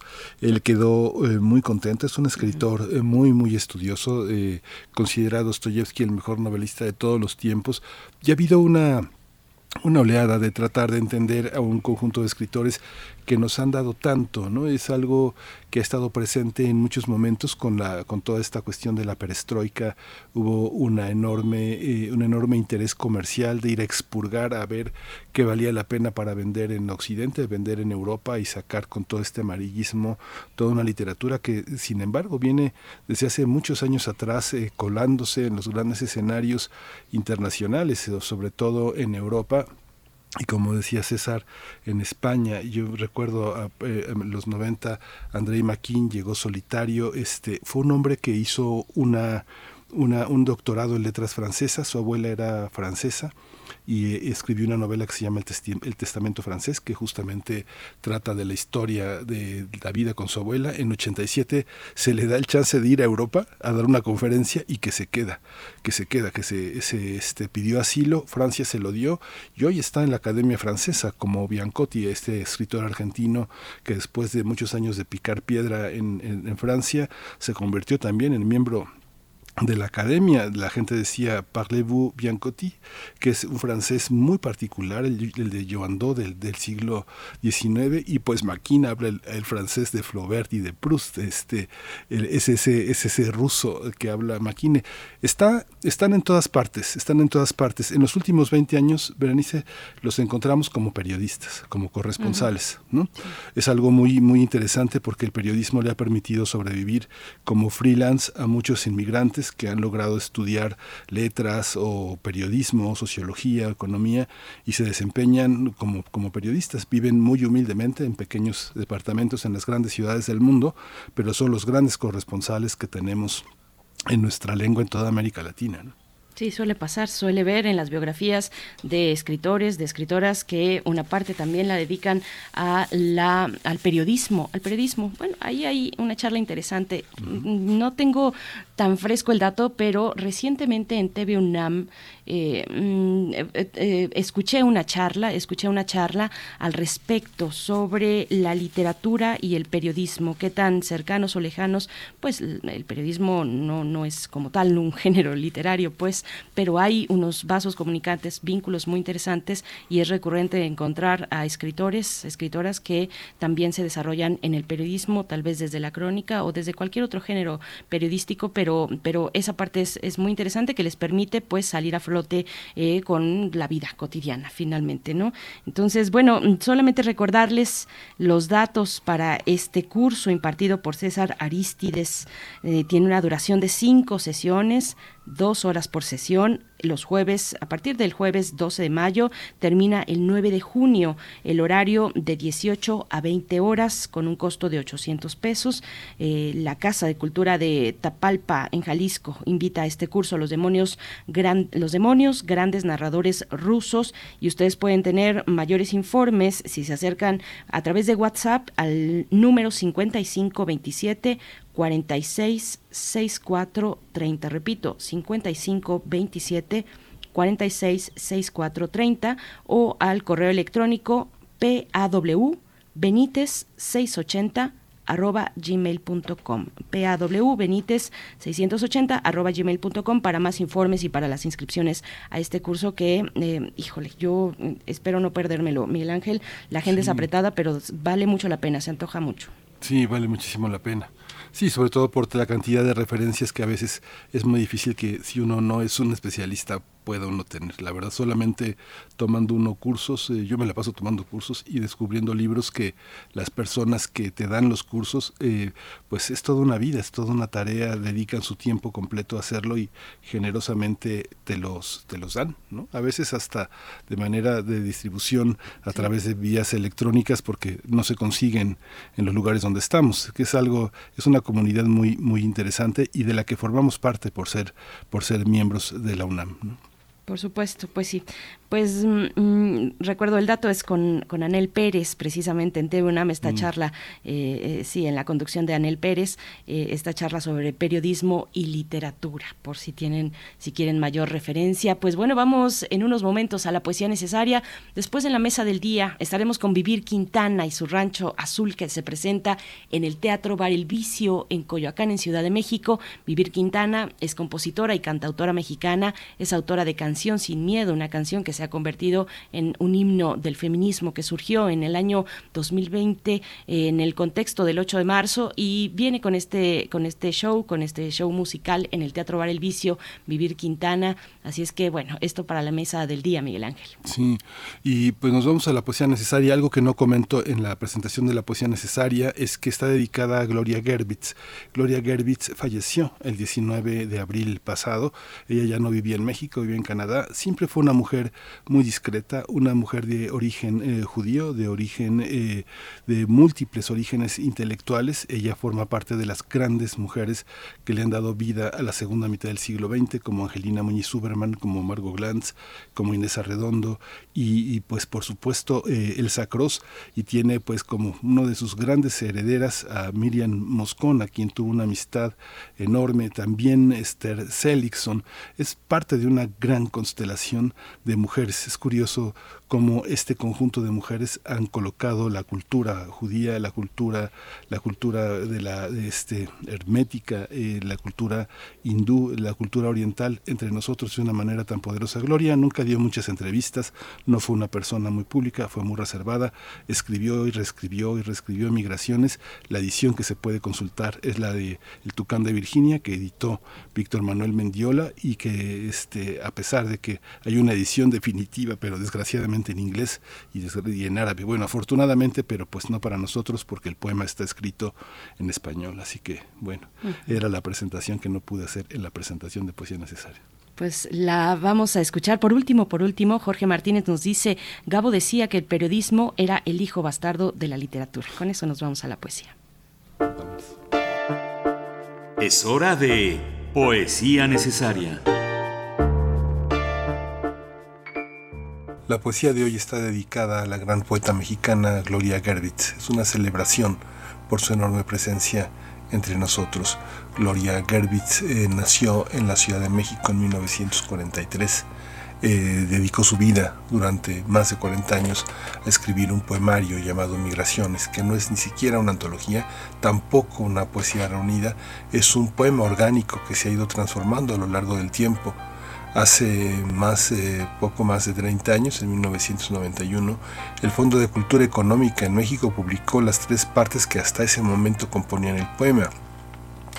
Después, eh, seis años después, el Tucán de Virginia, esta gran editorial de poesía que dirige Víctor Manuel Mendiola, publicó Migraciones como un poema en cinco partes en 2002 el poema ya tenía seis partes y así lo publicó el Fondo de Cultura Económica, donde Gloria Gerbitz era autora, una autora muy importante para la casa editorial. En 2012 se hizo una traducción al árabe que hizo Hassin Mohamed. En 2016 la editorial Beletrina publicó la primera parte del poema en esloveno y así pasó. La española Paso de Barca publicó Migraciones 1976 y 2016, pero el poema siguió creciendo y transformándose hasta que en 2020 eh, se hizo una última versión que se iba también a publicar al árabe. Eh, se hizo una más eh, a, cargo de Mark Schaffer en inglés que se tituló Migrations 1976-2020. Agarró la pandemia y la publicación de este poema, su difusión se detuvo, pero es una obra que ha estado de una manera permanente entre nosotros, transformándose y transformándonos. Voy a leer esta, eh, unos fragmentos de este gran poema un fragmento que forma parte de los poemas, son dos poemas de Leteo, una voz griega que significa olvido y que también designa al río del inframundo cuyas aguas otorgan el olvido. Como si tuviera nostalgia de lo que estoy siendo, nostalgia de mí, como si pudiese comenzar de nuevo, como si me mudara a otra casa, como quien repite palabras que son mantras, que son un monólogo desde ti hacia ti como quien oye llover, como si fuese yo la que ha comenzado a morir y no tú, como si el miedo y el polvo fuesen uno. Las palabras se curvan, se tocan, se oscurecen. Alguien afuera abre una puerta, alguien toca el piano. Las palabras se guardan y se olvidan. No te debo nada. Sigo el movimiento del sueño, sus huellas pequeñísimos. Sigo el movimiento del río, su peso, sus partículas, su silencio, sus larvas, sus laberintos, las estrellas que flotan como cáscaras. Quedan los frescos, la pared llena de fotografías, la mañana, la espesa, la temida, la mañana para no ser vista, la mañana para llorarme, la larga, la indefinible, la quieta mañana. El aire se arquea con el peso de las acacias. Uno se va a morir a solas, a solas en lo oscuro, lejos de lo que uno fue o creyó ser. Uno se muere entre los sentimientos más simples, en la sorpresa enorme de estar muriendo. Uno se abre un hueco en la oscuridad y se echa allí, como un animal.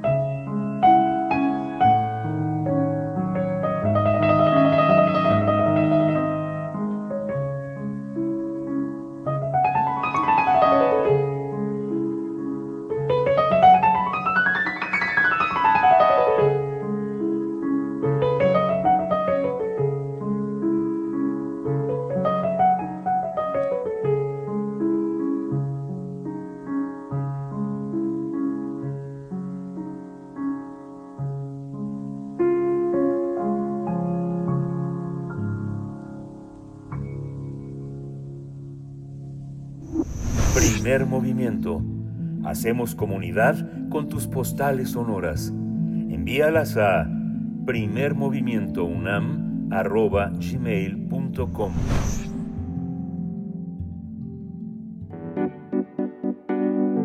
La mesa del día.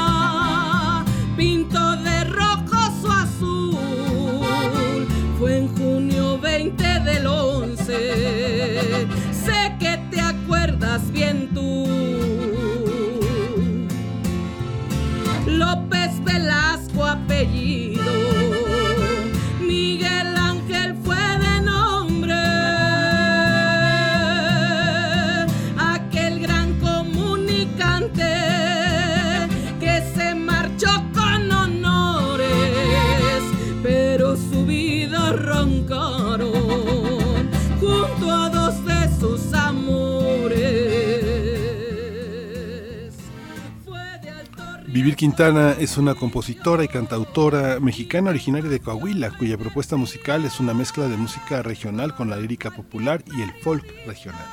En su trayectoria ha compuesto más de 150 canciones que abordan diversos temas, en especial también destacar el de los feminicidios, sobre todo aquellos que han quedado impunes. Es autora de Canción sin Miedo, que se convirtió en un himno de las manifestaciones feministas desde el 2020.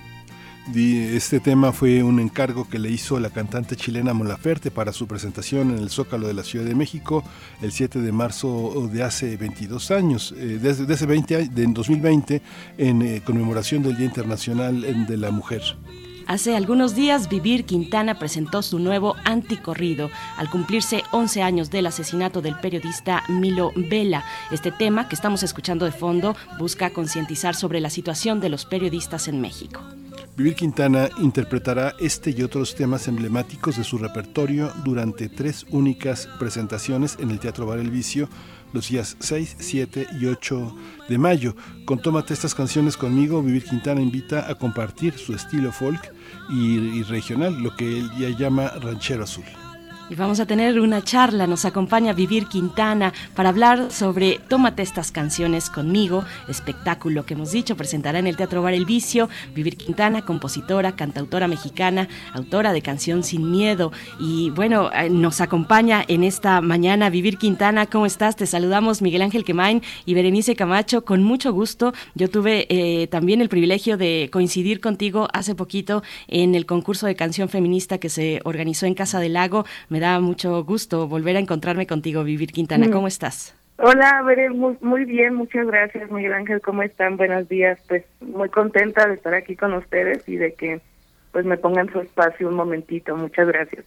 Muchas gracias a ti, eh, Vivir Quintana. Eh, la tarea que, este, que, que has asumido es una tarea compleja porque implica una enorme credibilidad, así como los cómicos de la, de la carpa en su momento fueron quienes recibieron todo el impacto político de los primeros años del siglo XX en México, como los grandes eh, corridistas que recogen la tradición del siglo XIX, pienso desde Chalino González hasta los Tigres del Norte, hay una tradición en la que sin credibilidad no hay canción. ¿Cómo, ¿Cómo ha sido este proceso? ¿Cómo te has acompañado y cómo has acompañado a los protagonistas de la lucha política eh, en, este, en este momento en Latinoamérica y en México en particular? Y pues fíjate que Miguel Ángel lo he hecho con mucho respeto primeramente, eh, porque sé que cada, cada persona tiene una lucha y que cada, cada defensor y defensora de los derechos humanos tiene una historia, por lo que hace más empática como que hagan su, su labor. Entonces, he ido poco a poco recopilando esas historias, he ido poco a poco entendiendo cómo son las luchas, he ido poco a poco desarrollando más mi empatía personal, eh, tanto pública como privada. Entonces, ha sido un camino largo, muy bonito, también muy doloroso, porque eh, hacer nuevas creencias y quitarse nuevas, eh, o, o quitarse más bien las ideas con las que uno va creciendo, o las narrativas que se hacían dentro de la canción mexicana, pues no es tan sencillo, sin embargo, estamos tratando de hacerlo desde un lugar muy honesto, desde un lugar muy coherente y pues tratando de que se visi- visibilicen las luchas diferentes que hay y sobre todo también tratar de que por medio del arte existe una erradicación de la violencia en México, que realmente es uno de los problemas más grandes que tenemos aquí. Vivir Quintana, cuéntanos un poco. A mí me gustaría que nos contaras un poquito más de ti, de cómo, de cómo la pequeña Vivir se acercó a la música en sus primeros encuentros. Nos hablas ya de un momento, hace un momento cuando dices sacudirse esas narrativas de la canción tradicional mexicana. Hay todo un pasado, todo un recorrido tuyo de formación, de elección también de caminos. ¿Cómo empezó este, este camino tuyo en la música Vivir? Ay, me- pues, empezó con mis papás cuando yo era muy niña. Ellos me ponían muchísima música en casa Eh, mi papá y mi mamá nos contaban muchísimas historias a mis hermanos y a mí. Mis papás son profesores. Ahorita están jubilados ya. Sin embargo, tengo el momento preciso de cuando yo me di cuenta que admiraba tanto a mi mamá como a mi papá el día que entré a la secundaria y me dieron clases. Y los vi desde otro lado, entonces entendí que ellos también tenían una lucha y a ellos les encantaba y tenían esta convicción de que los niños y las adolescentes tenían que estudiar. Entonces esa era la lucha de mis papás, de ir a los ejidos a buscar a los alumnos que desertaban o que ya no iban a la escuela porque ya no tenían los medios económicos necesarios. Y por la casa de mis papás, que era mi casa en, en aquellos años, pasaron un montón de alumnas y alumnos eh, quedándose ahí. Entonces mi papá o mi mamá les decía a las familias, mire, si no tiene dinero para mandarlo a la escuela, que se quede en mi casa y yo se lo traigo el fin de semana. Pero ellos querían que estudiaran, ¿no? Todavía hasta la fecha tienen esa convicción de que la educación puede hacer muchísimas cosas con las personas. Entonces, ahí empecé a ver la primera lucha, la primera, el la primer acercamiento a la música eh, de resistencia que mi papá ponía bastante en discos y en, en cassette. Entonces, eso creo, creo que fue una unión bastante importante para que yo ahora haga lo que hago. Hay una, hay una parte, eh, bueno, tengo la impresión, vivir que el norte es como otro país, ¿no? Y ya hay varios nortes, por lo menos hay tres, tres coordenadas, ¿no? En la geografía norteña, en la que nunca dejas de ser norteño y en la que nunca dejas de ver como norteño a los que vienen del centro. Sin embargo, hoy, al parecer, con tantos feminicidios, con las muertes de, de migrantes, con la violencia que hay en el norte, hay una especie como de neofraternidad, sobre todo entre mujeres y, sobre, y mucho entre migrantes, que llega desde la Patagonia hasta, hasta, hasta Canadá. Es algo muy, muy fuerte. Como me da la impresión de que vivimos como asistimos como un nuevo reencuentro que tuvimos hace en la década de los 70, 80 con la música latinoamericana. ¿Tú lo percibes así? ¿Tus amigos son de muchas latitudes? ¿Cómo, cómo se comparte con otras partes? Pues fíjate, Miguel, que es, es algo bien bonito también, que también como que conlleva muchas eh, vertientes, porque también lamentablemente yo me he dado cuenta que lo que nos une mucho en Latinoamérica es el dolor, ¿sabes? El dolor y la falta de, justicia sobre muchos casos, sobre muchas personas que lo están buscando en toda, en toda América Latina y creo que la música siempre ha acompañado los movimientos y los movimientos siempre son acompañados de música. Entonces, sí nos estamos dando un, un calor este muy muy grande por medio de la música nos ha unido bastante. Antes aquí en México yo me acuerdo que antes a pesar de que yo vivía en Coahuila pero Ciudad Juárez estaba lejísimos de mi norte por así decirlo no entonces eran como las muertas de Juárez era algo que no pasaba supuestamente en donde yo vivía. Entonces era otro norte era otro momento. Y ahora creo que también las redes sociales que nos, nos han ido acercando bastante nos, damos cuenta que pasa en todos lados y esto se acompaña también por música, ¿no? La música siempre acompaña las revoluciones. Entonces seguimos ahí. Yo tengo amigos de, de todos lados, de Colombia, de Chile, de Argentina, de Brasil, y todos hablan también de lo mismo. Entonces es algo bien interesante porque realmente nos está hermandando mucho, sí la música, pero también el dolor y la y las faltas de que la, las ganas de que cambie esto, ¿no? Entonces sí es este pues algo como eh, como una dulce tristeza, pero también saber que estamos ahí en, en unión todo el tiempo. Vivir, y bueno, hay que decir que tú misma eres normalista. Yo tuve un momento de gran admiración, ya de por sí, con la composición de Canción Sin Miedo, pues eh, una identificación muy poderosa, muy íntima también con tu canción, eh, pero cuando supe que eres normalista, también, también, bueno, algo me, explotó por, por dentro en términos de admiración a tu trabajo, eh, cuando en ese 2020, pues lo supe, ¿no? y volviendo justo a ese año, 2020. Cuéntanos, mm, pues, ¿de dónde venías? ¿Cuál era el momento previo a ese parteaguas en tu carrera con Canción Sin Miedo? ¿Cómo, cómo fue llegar a ese punto para ti, Vivir Quintana?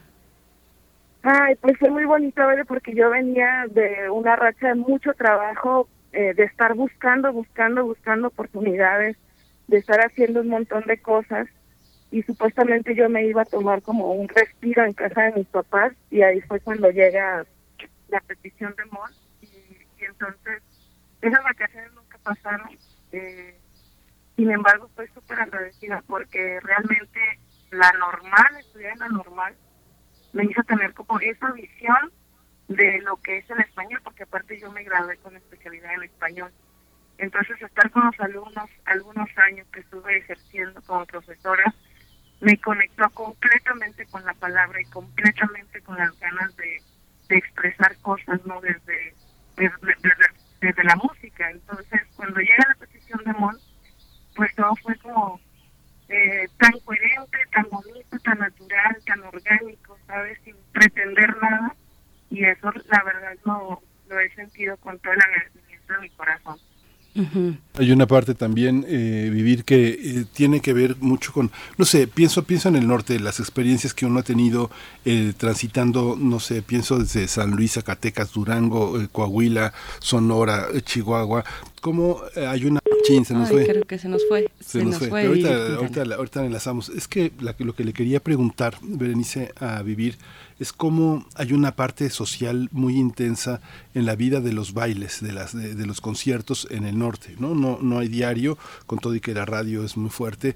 Los fines de semana se van a las tocadas, se van a los bailes y circulan muchos grupos, los que llaman teloneros, los locales, los que todos los días ensayan y tocan sus instrumentos, van a fiestas, animan cumpleaños, bautizos, todo, 15 años, pero le tocan a bandas que terminan siendo subsidiadas por el narcotráfico, por la delincuencia organizada y que hemos visto a lo largo de los últimos 20 años como muchos cantantes han muerto, han decaído, han vivido pagando payola a la radio. Quería preguntarle cómo se da ese proceso, pero ya, ya regresó, ¿no? Vamos a ver. Vivir, ¿nos escuchas? No, todavía no, todavía no. Pero son procesos que, que los mismos eh, Tigres del Norte comentaban, ¿no? que se negaban, se negaban a componer para, eh, para capos, eh, capos locales y pues se les cerraba la plaza, ¿no? Ya no podían llegar a tocar porque estaban amenazados, porque se negaban a componer. Muchas bandas que escuchamos en los años en, los, en, este siglo, de finales de los 90 y este siglo, muchos de ellos eran, eh, eran famosos porque ellos, los, los eh, narcos, la gente que comerciaba la droga, pagaba la payola para que se escucharan en el radio, ¿no? Sí, claro, por supuesto. Y, bueno, hay que destacar el esfuerzo también que, que, han hecho compositores, compositoras, como en el caso de Vivir Quintana, para, eh, como decíamos, sacudirse, sacudirse no solo de las narrativas, ¿no? sino también de esas circunstancias, que no es fácil, no es fácil, pero ahora también eh, se puede ir por la libre, pienso yo, eh, eh, o, entre comillas por la libre, utilizando o empleando distintas plataformas de, difusión musical, ¿no? pienso también en René Ghost, por ejemplo, que también pertenece a esa región de nuestro país, en el norte, más en la parte, bueno, con una herencia migrante también, y que, y que tiene, pues, además que empleado igualmente como Vivir Quintana, ha empleado sus canciones hacia el movimiento, en este caso con René Ghost, sí muy puntualmente hacia el movimiento amplio de mujeres. Creo que ya, ya tenemos por acá a Vivir de nuevo. ¿Nos escuchas, querida Vivir? No, vamos a ir, vamos a ir con una canción de Vivir Quintana y Aterciopelados que se llama Ovarios.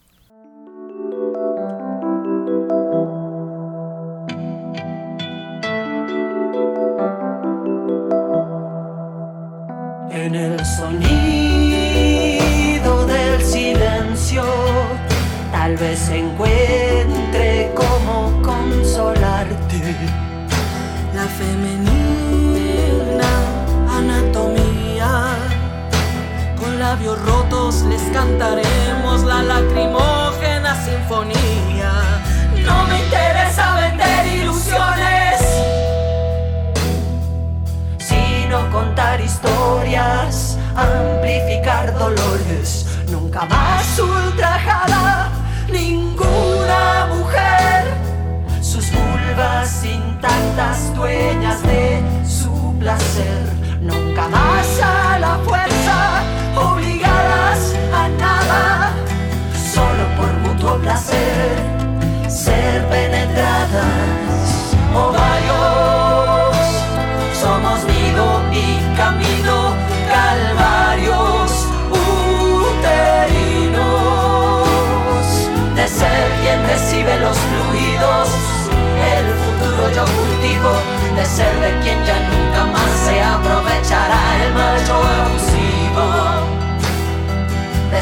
Quien ya nunca más se aprovechará. El macho abusivo.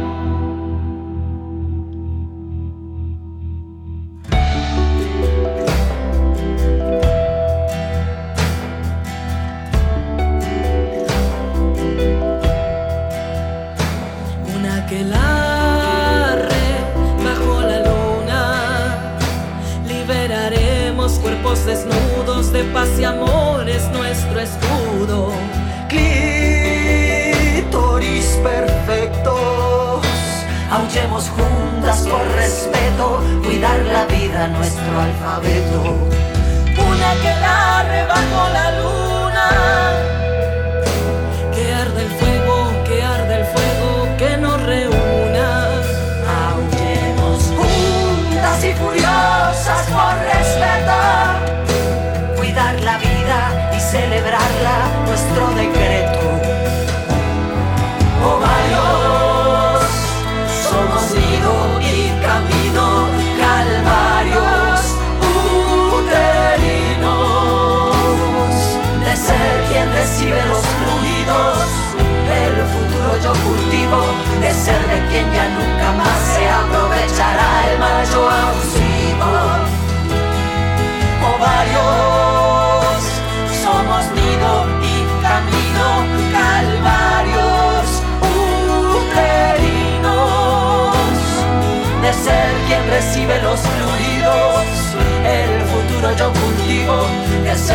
ya nunca más se aprovechará el macho abusivo. De ser de quien ya nunca más se aprovechará el macho abusivo.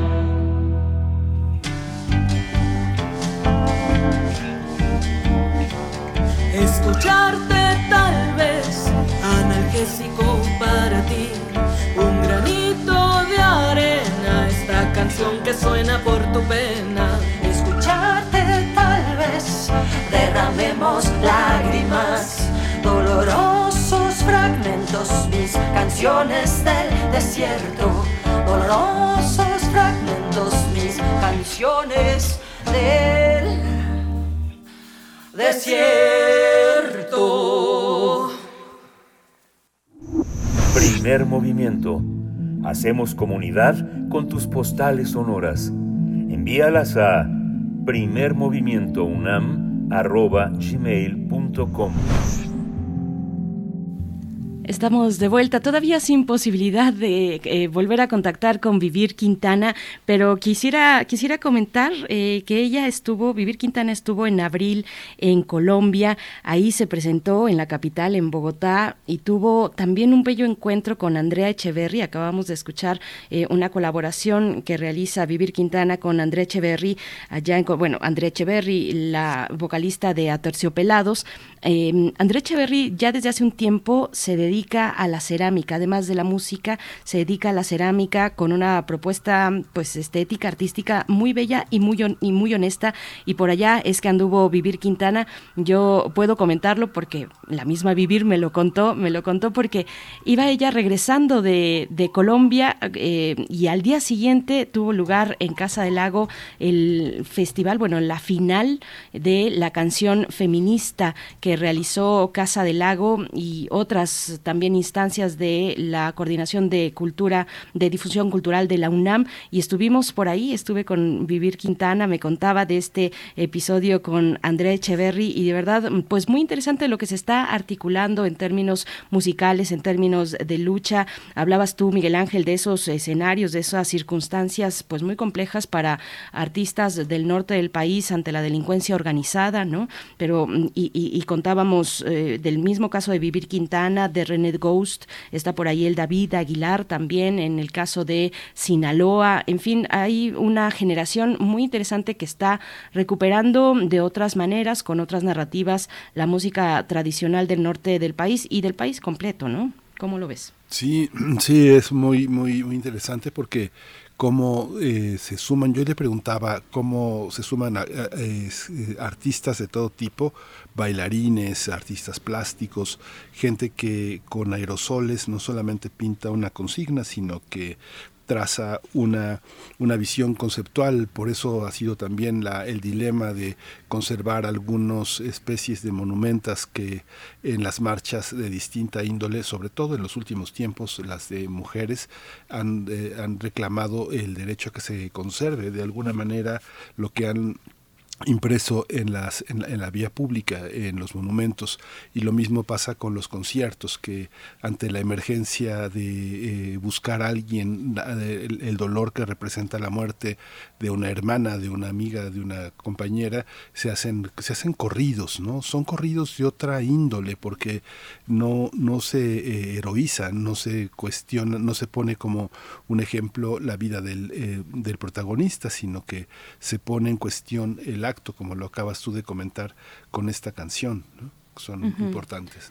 Sí, qué lástima que no podamos ya recuperar la, la, comunicación con Vivir Quintana, pero sí reiterar esta invitación, este show. Al principio de la entrevista escuchábamos una parte, un extracto, un fragmento del corrido de Milo Vela, que es eh, precisamente pues una de las canciones que tendrá lugar en este show en el Teatro Bar El Vicio, eh, este show que se titula Tómate estas canciones conmigo de Vivir Quintana, el 6, 7 y 8 de mayo. Es decir, este fin de semana estará Vivir Quintana aquí en Ciudad de México, en Coyoacán, en el Teatro Bar El Vicio, y pues eh, que, de nuevo, qué lástima que no nos pueda contar, por ejemplo, qué ha ocurrido con ella, con Vivir Quintana, con su trayectoria, con su carrera, de aquel momento, en, hace dos años, de aquel momento de Canción Sin Miedo a este momento con el corrido de Milo Vela, que también retrata pues una cuestión mm, eh, muy, muy compleja, muy complicada, que es la de la violencia hacia los periodistas, eh, hacia, hacia los periodistas en este país. Así es que, bueno, pues Miguel Ángel, ahí, ahí estamos y yo creo que ya no, ya no vamos a poder recuperar eh, la canción, eh, perdón, la, la conversación con Vivir Quintana. Sí, bueno, vamos a ir con este vamos a ir con vamos a escuchar música. Creo que tenían la producción había preparado algo para cerrar esta conversación. Así que vamos con querida Varelia de Vivir Quintana. Así es, vámonos, vamos a escuchar entonces y volvemos en un momento.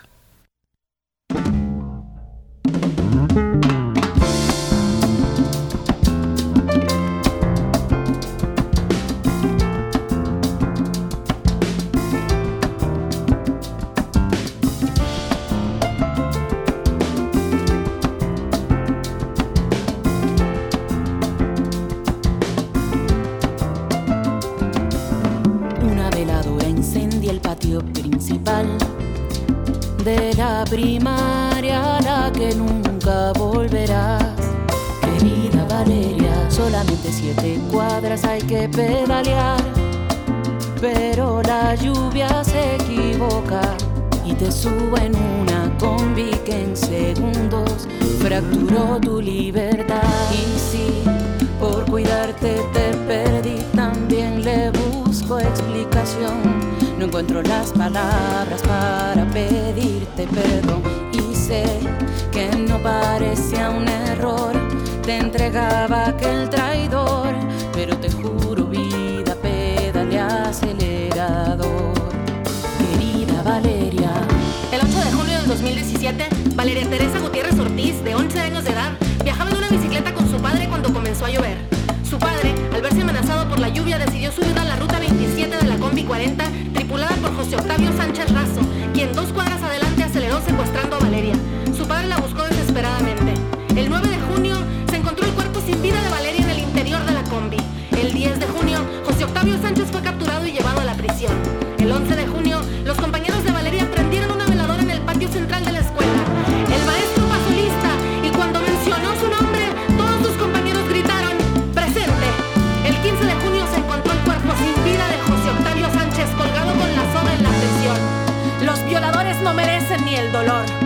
Querida Valeria, una bicicleta aumenta de velocidad. Desesperado, ciego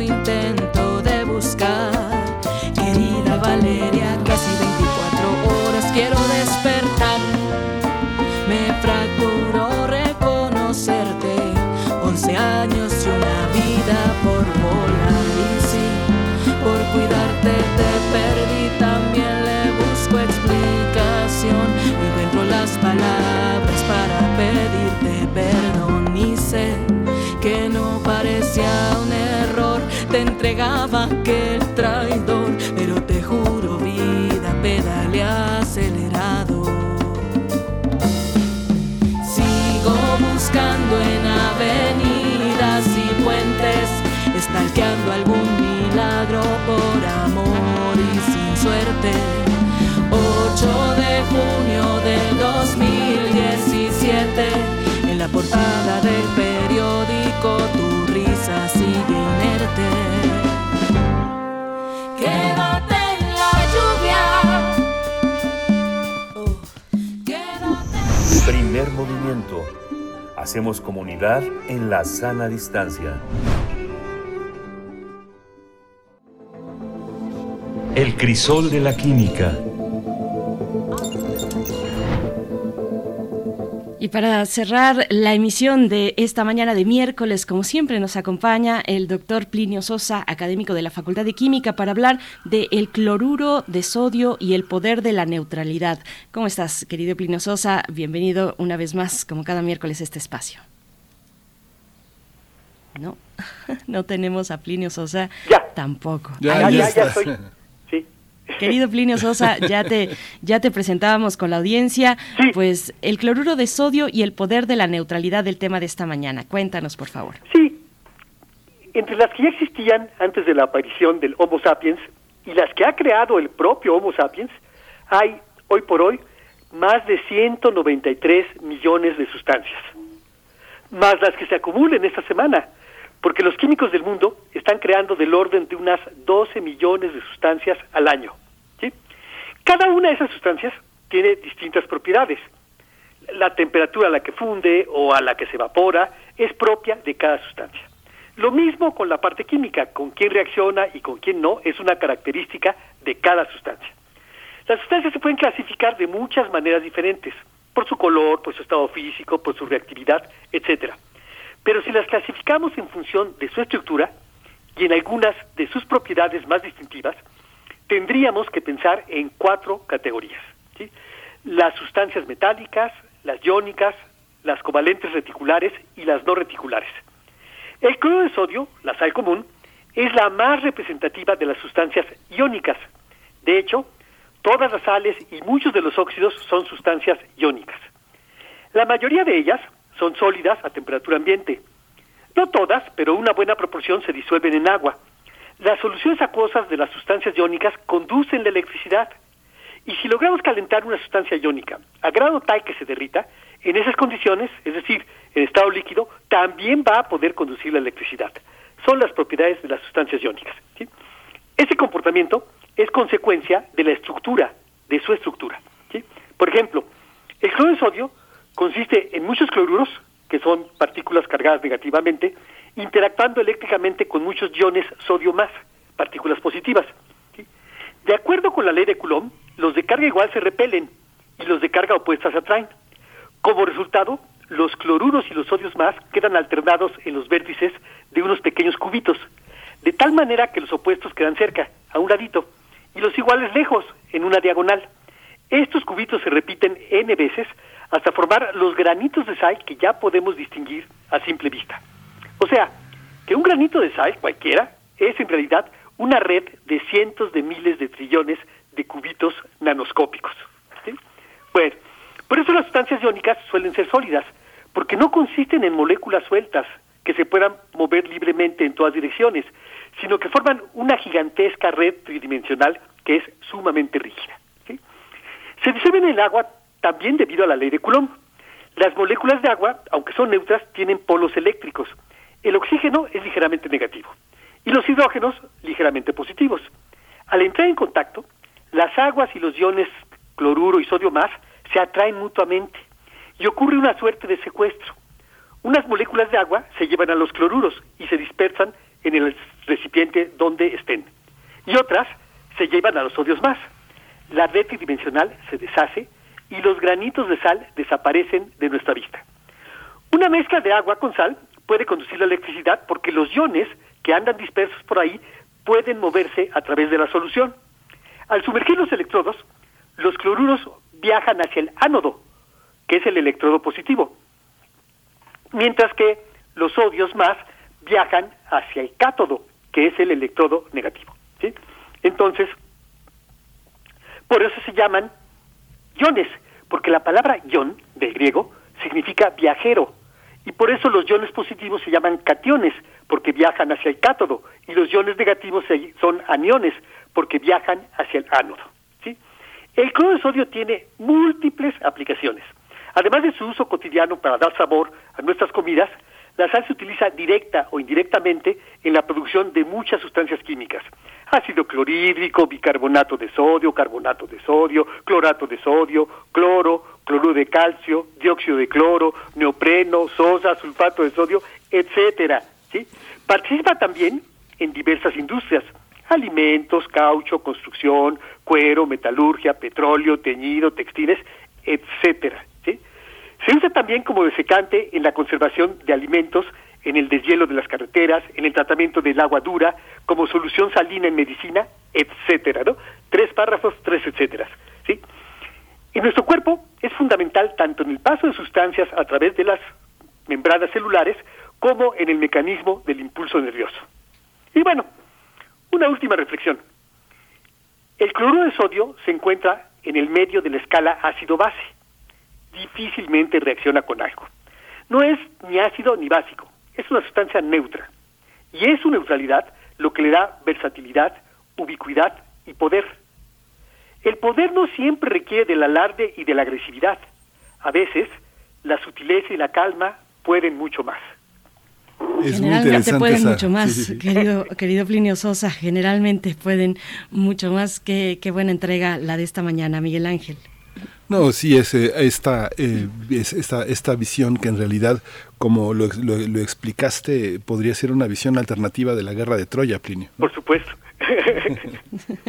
Bien, pues eh, querido Plinio Sosa, como siempre te, te, te, deseamos lo mejor esta semana. Nos encontramos en ocho días contigo. Ahí están tus redes sociales también para quien te quiera seguir. Te agradecemos mucho esta participación, Plinio Sosa. Muy bien, entonces nos escuchamos de hoy en ocho. Gracias, así es. Pues bueno, sí, qué lástima. Nos dicen por acá, nos dicen por acá en redes sociales, qué lástima que no pudimos continuar con la eh, conversación eh, con Vivir Quintana, pero ustedes pueden, eh, si están en esa oportunidad, en esa posibilidad en Ciudad de México, acercarse este fin de semana, el viernes 6 a las 21.30 horas, el sábado 7 a las 19.30 horas y también el domingo 19.30 horas en este concierto, este concierto titulado Tómate estas canciones conmigo, donde escucharemos a Vivir Quintana y su propuesta que ella misma ha titulado como el género ranchero azul, género ranchero azul con Vivir Quintana y estas canciones eh, que algunas de las cuales estuvimos escuchando, muy interesante el corrido de Milo Vela también eh, dedicada a la crisis de violencia que se vive en el periodismo. Miguel Ángel nos, nos comentaban por acá, pues qué, qué lástima que no pudimos continuar con esta, eh, con esta charla. Y también otra cuestión rápidamente, porque nos decían preguntaban dónde están las mujeres, las mujeres escritoras en este curso con el que, eh, que, estuvimos conversando la hora anterior con César Aristides, poeta, editor y reseñista literario, pues sí, mencionamos varias. Sí, sí, sí, muchas. Sí mencionamos varias, estaba Ulitskaya, de hecho la mencionamos, la mencionamos desde el principio en la introducción y varias otras, eh, Petrushkeskava, mm, perdón en mi correcto ruso, pero, pero hay varias, varias que salieron también en esta conversación, eh, Slavinovka, eh, en fin, varias, eh, Tolstaya también, con, que, que son sobre todo escritoras pues ya de generaciones más recientes, no las más jóvenes, pero sí de generaciones recientes, Miguel Ángel. Sí, como Lía Petrovskaya, eh, ella es, nació en 1970 y nació en Kiev. Es una periodista muy conocida, muy joven, digamos que una, una, periodista que en este momento tiene 50 años, es una persona ya muy consolidada en el trabajo freelance, publica en distintos idiomas, este, es algo muy interesante. Les han tenido oportunidad de aprender muchas lenguas, sobre todo las lenguas de la Europa de la Mitteleuropa, que es las zonas lenguas en las que se han desempeñando. Muchos muchos periódicos, no sé, este Sonntag es el, el, el, Frankfurter Allgemeine Sonntag es el que colabora al Petroskaya, eh, son periódicos que mandan a los que los mandan a los periodistas establecidos, por ejemplo, a Polonia, a la República Checa, a Rumanía porque hablan, hablan esos idiomas, los estudiaron en la secundaria, el equivalente a la secundaria, entonces los periódicos que no tienen periodistas alemanes o franceses que hablen esas lenguas, mandan a los avecindados. Además es muy interesante, hay muchas periodistas, muchas colegas, me atrevo a decirlo de esa manera, que son eh, mujeres que se han ido con sus hijos, un hijo, un par de hijos que viven solas, que viven, se mantienen, que la guerra, la migración las ha separado de sus parejas, sus propias convicciones y el trabajo las hace vivir solas. Entonces es un fenómeno muy interesante de muchas periodistas migrantes polacas, rumanas, este, albanesas en Europa que viven solas y que se y que se desplazan de una manera muy sorprendente con sus propios hijos en Europa. Es algo muy impresionante que es este que es la fuerza también que tendremos que entender y analizar hacia hacia en este siglo de esta de esta fuerza laboral que sin prestaciones en la, en la vida de honorarios se hace un periodismo hecho por mujeres que ya una tuvo el Nobel, ¿no? Así es, y, bueno, sí vale mucho la pena, de verdad, acercarse a este a este curso con César eh, Aristide.